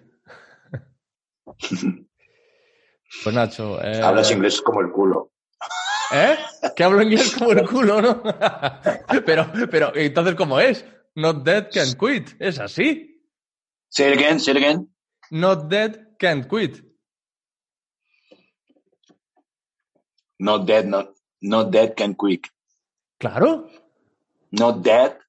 Es, ha sido un ataque can... completamente gratuito, lo he dicho bien. Not dead can quit. Not dead can quit. Lo he dicho bien, lo dicho bien. Bueno. Es que te he oído mal. Más o menos. Ah, vale. Yo aprendí inglés. Yo aprendí inglés. En el campo de batalla. Eh, italiano, portugués, todos los aprendía en el país, viviendo en el país. Entonces, claro. eh, fonéticamente lo aprendí. Yo no sé escribir ni leer, pero sé hablar, porque tú me decías eh, guau, guau, guau, y yo no decía guau, guau, guau con acento español, yo decía guau, guau, guau. ¿Sabes lo que te quiero decir? Entonces, todo, todos los idiomas que yo hablo son fonéticamente, y cuando oigo a un español hablando inglés, Ah, le noto el acento español. ya. Yo te he escuchado un, un cursillo acelerado de inglés de Nacho Vidal, que es que tú en Estados Unidos puedes sobrevivir diciendo, wow, ¿really? O sea, no me acuerdo qué cuatro o cinco palabras decías. Wow, ¿really? No Decía- way, no, o no decía- sé qué. Decía, wow, really? No, no way. Oh my God, really? Oh, wow. Oh my God, really? No way. Así. Y, y tenía- con, con tengo eso uno tiraste de mis tú mejores durante amigos. meses. Uno de mis mejores amigos que me decía que cuando viera a una chica le dijera, hello, my name is Blow Me. Y, no, Blow Me, decía que le dijera Blow Me a la chica. Ah, y yo era como, y Blow Me era chúpamela. Claro. Y yo no sabía que quería decir Blow Me. Y yo les decía a las chicas, hello, Blow Me, hello, Blow Me. y él se moría de la risa y al final me enteré que le estaba diciendo, hola, chúpamela, hola, chúpamela a todas. Bueno, pues así aprendió inglés Nacho Vidal. Total, total. Fue divertido. Bueno. Así aprendió inglés Nacho Vidal, pero yo me voy a despedir de Ignacio Jordá. Muy bien, me encanta. Te mando un abrazo, tío, y a nada, la gente que haya escuchado esta maravillosa charla, que sepan que, mm, que, que para mí es muy fácil abrirme, es muy fácil abrirme, solo tienen que saber tocar a la puerta, ¿sabes? Si me llaman a la puerta con, con respeto y yo voy a respetar abriendo la puerta, que es mi corazón, ¿sabes? Así que amor para todos y amémonos un poquito más a nosotros mismos. Gracias, amigo. Espero que encuentres Cuídate. todo lo que buscas. Chao, chao. Y tú también. Suerte. Gracias, amigo. Chao, chao. Lo que tú digas, gente que vale la pena escuchar. Hasta aquí un nuevo episodio de lo que tú digas en Podium Podcast. Os tengo que contar que eh, hemos estrenado recientemente un spin-off de lo que tú digas, lo que tú digas entre amigos. Hace poco publicaba un episodio llamado, un episodio especial llamado Entre Amigos, que grabé con mis colegas, con mis conocidos, con mis amigos, Pepe Capelán y Dani Lorenzo, y gustó tanto a la gente que muchos me pidieron, por favor, tenéis que eh, hacer, celebrar estas reuniones cada poco tiempo porque es una gozada escucharos, me lo he pasado muy bien y sobre todo he leído mucho mensaje de me ha ayudado a desconectar en estos tiempos en los que estamos siempre tan preocupados y a mí eso me ha parecido muy importante. Eh, estos comentarios han llegado también a oídos de Dani y de Pepe y han tenido a bien, pues, eh, apuntarse a este spin-off que publicaremos cada 15 días llamado LQTD Entre Amigos. Ya podéis encontrarnos en YouTube con el primer episodio que se llama Bruno y María. Eh, lo tenéis ahí completo en YouTube y también estamos en las plataformas de podcasting habituales. Como os digo siempre, también están mis redes sociales esperando a, que me sigáis los que no lo hayáis hecho, en Instagram, en Alex Fidalgo, todo junto, en Twitter, Alex barra baja Fidalgo, las eh, redes del podcast LQT de radio en, en todas las, en todas las eh, redes sociales. Y hay un correo electrónico también a vuestra disposición, alex arroba lo que tú digas punto es. Nada más, amigas, amigos, gracias y adiós.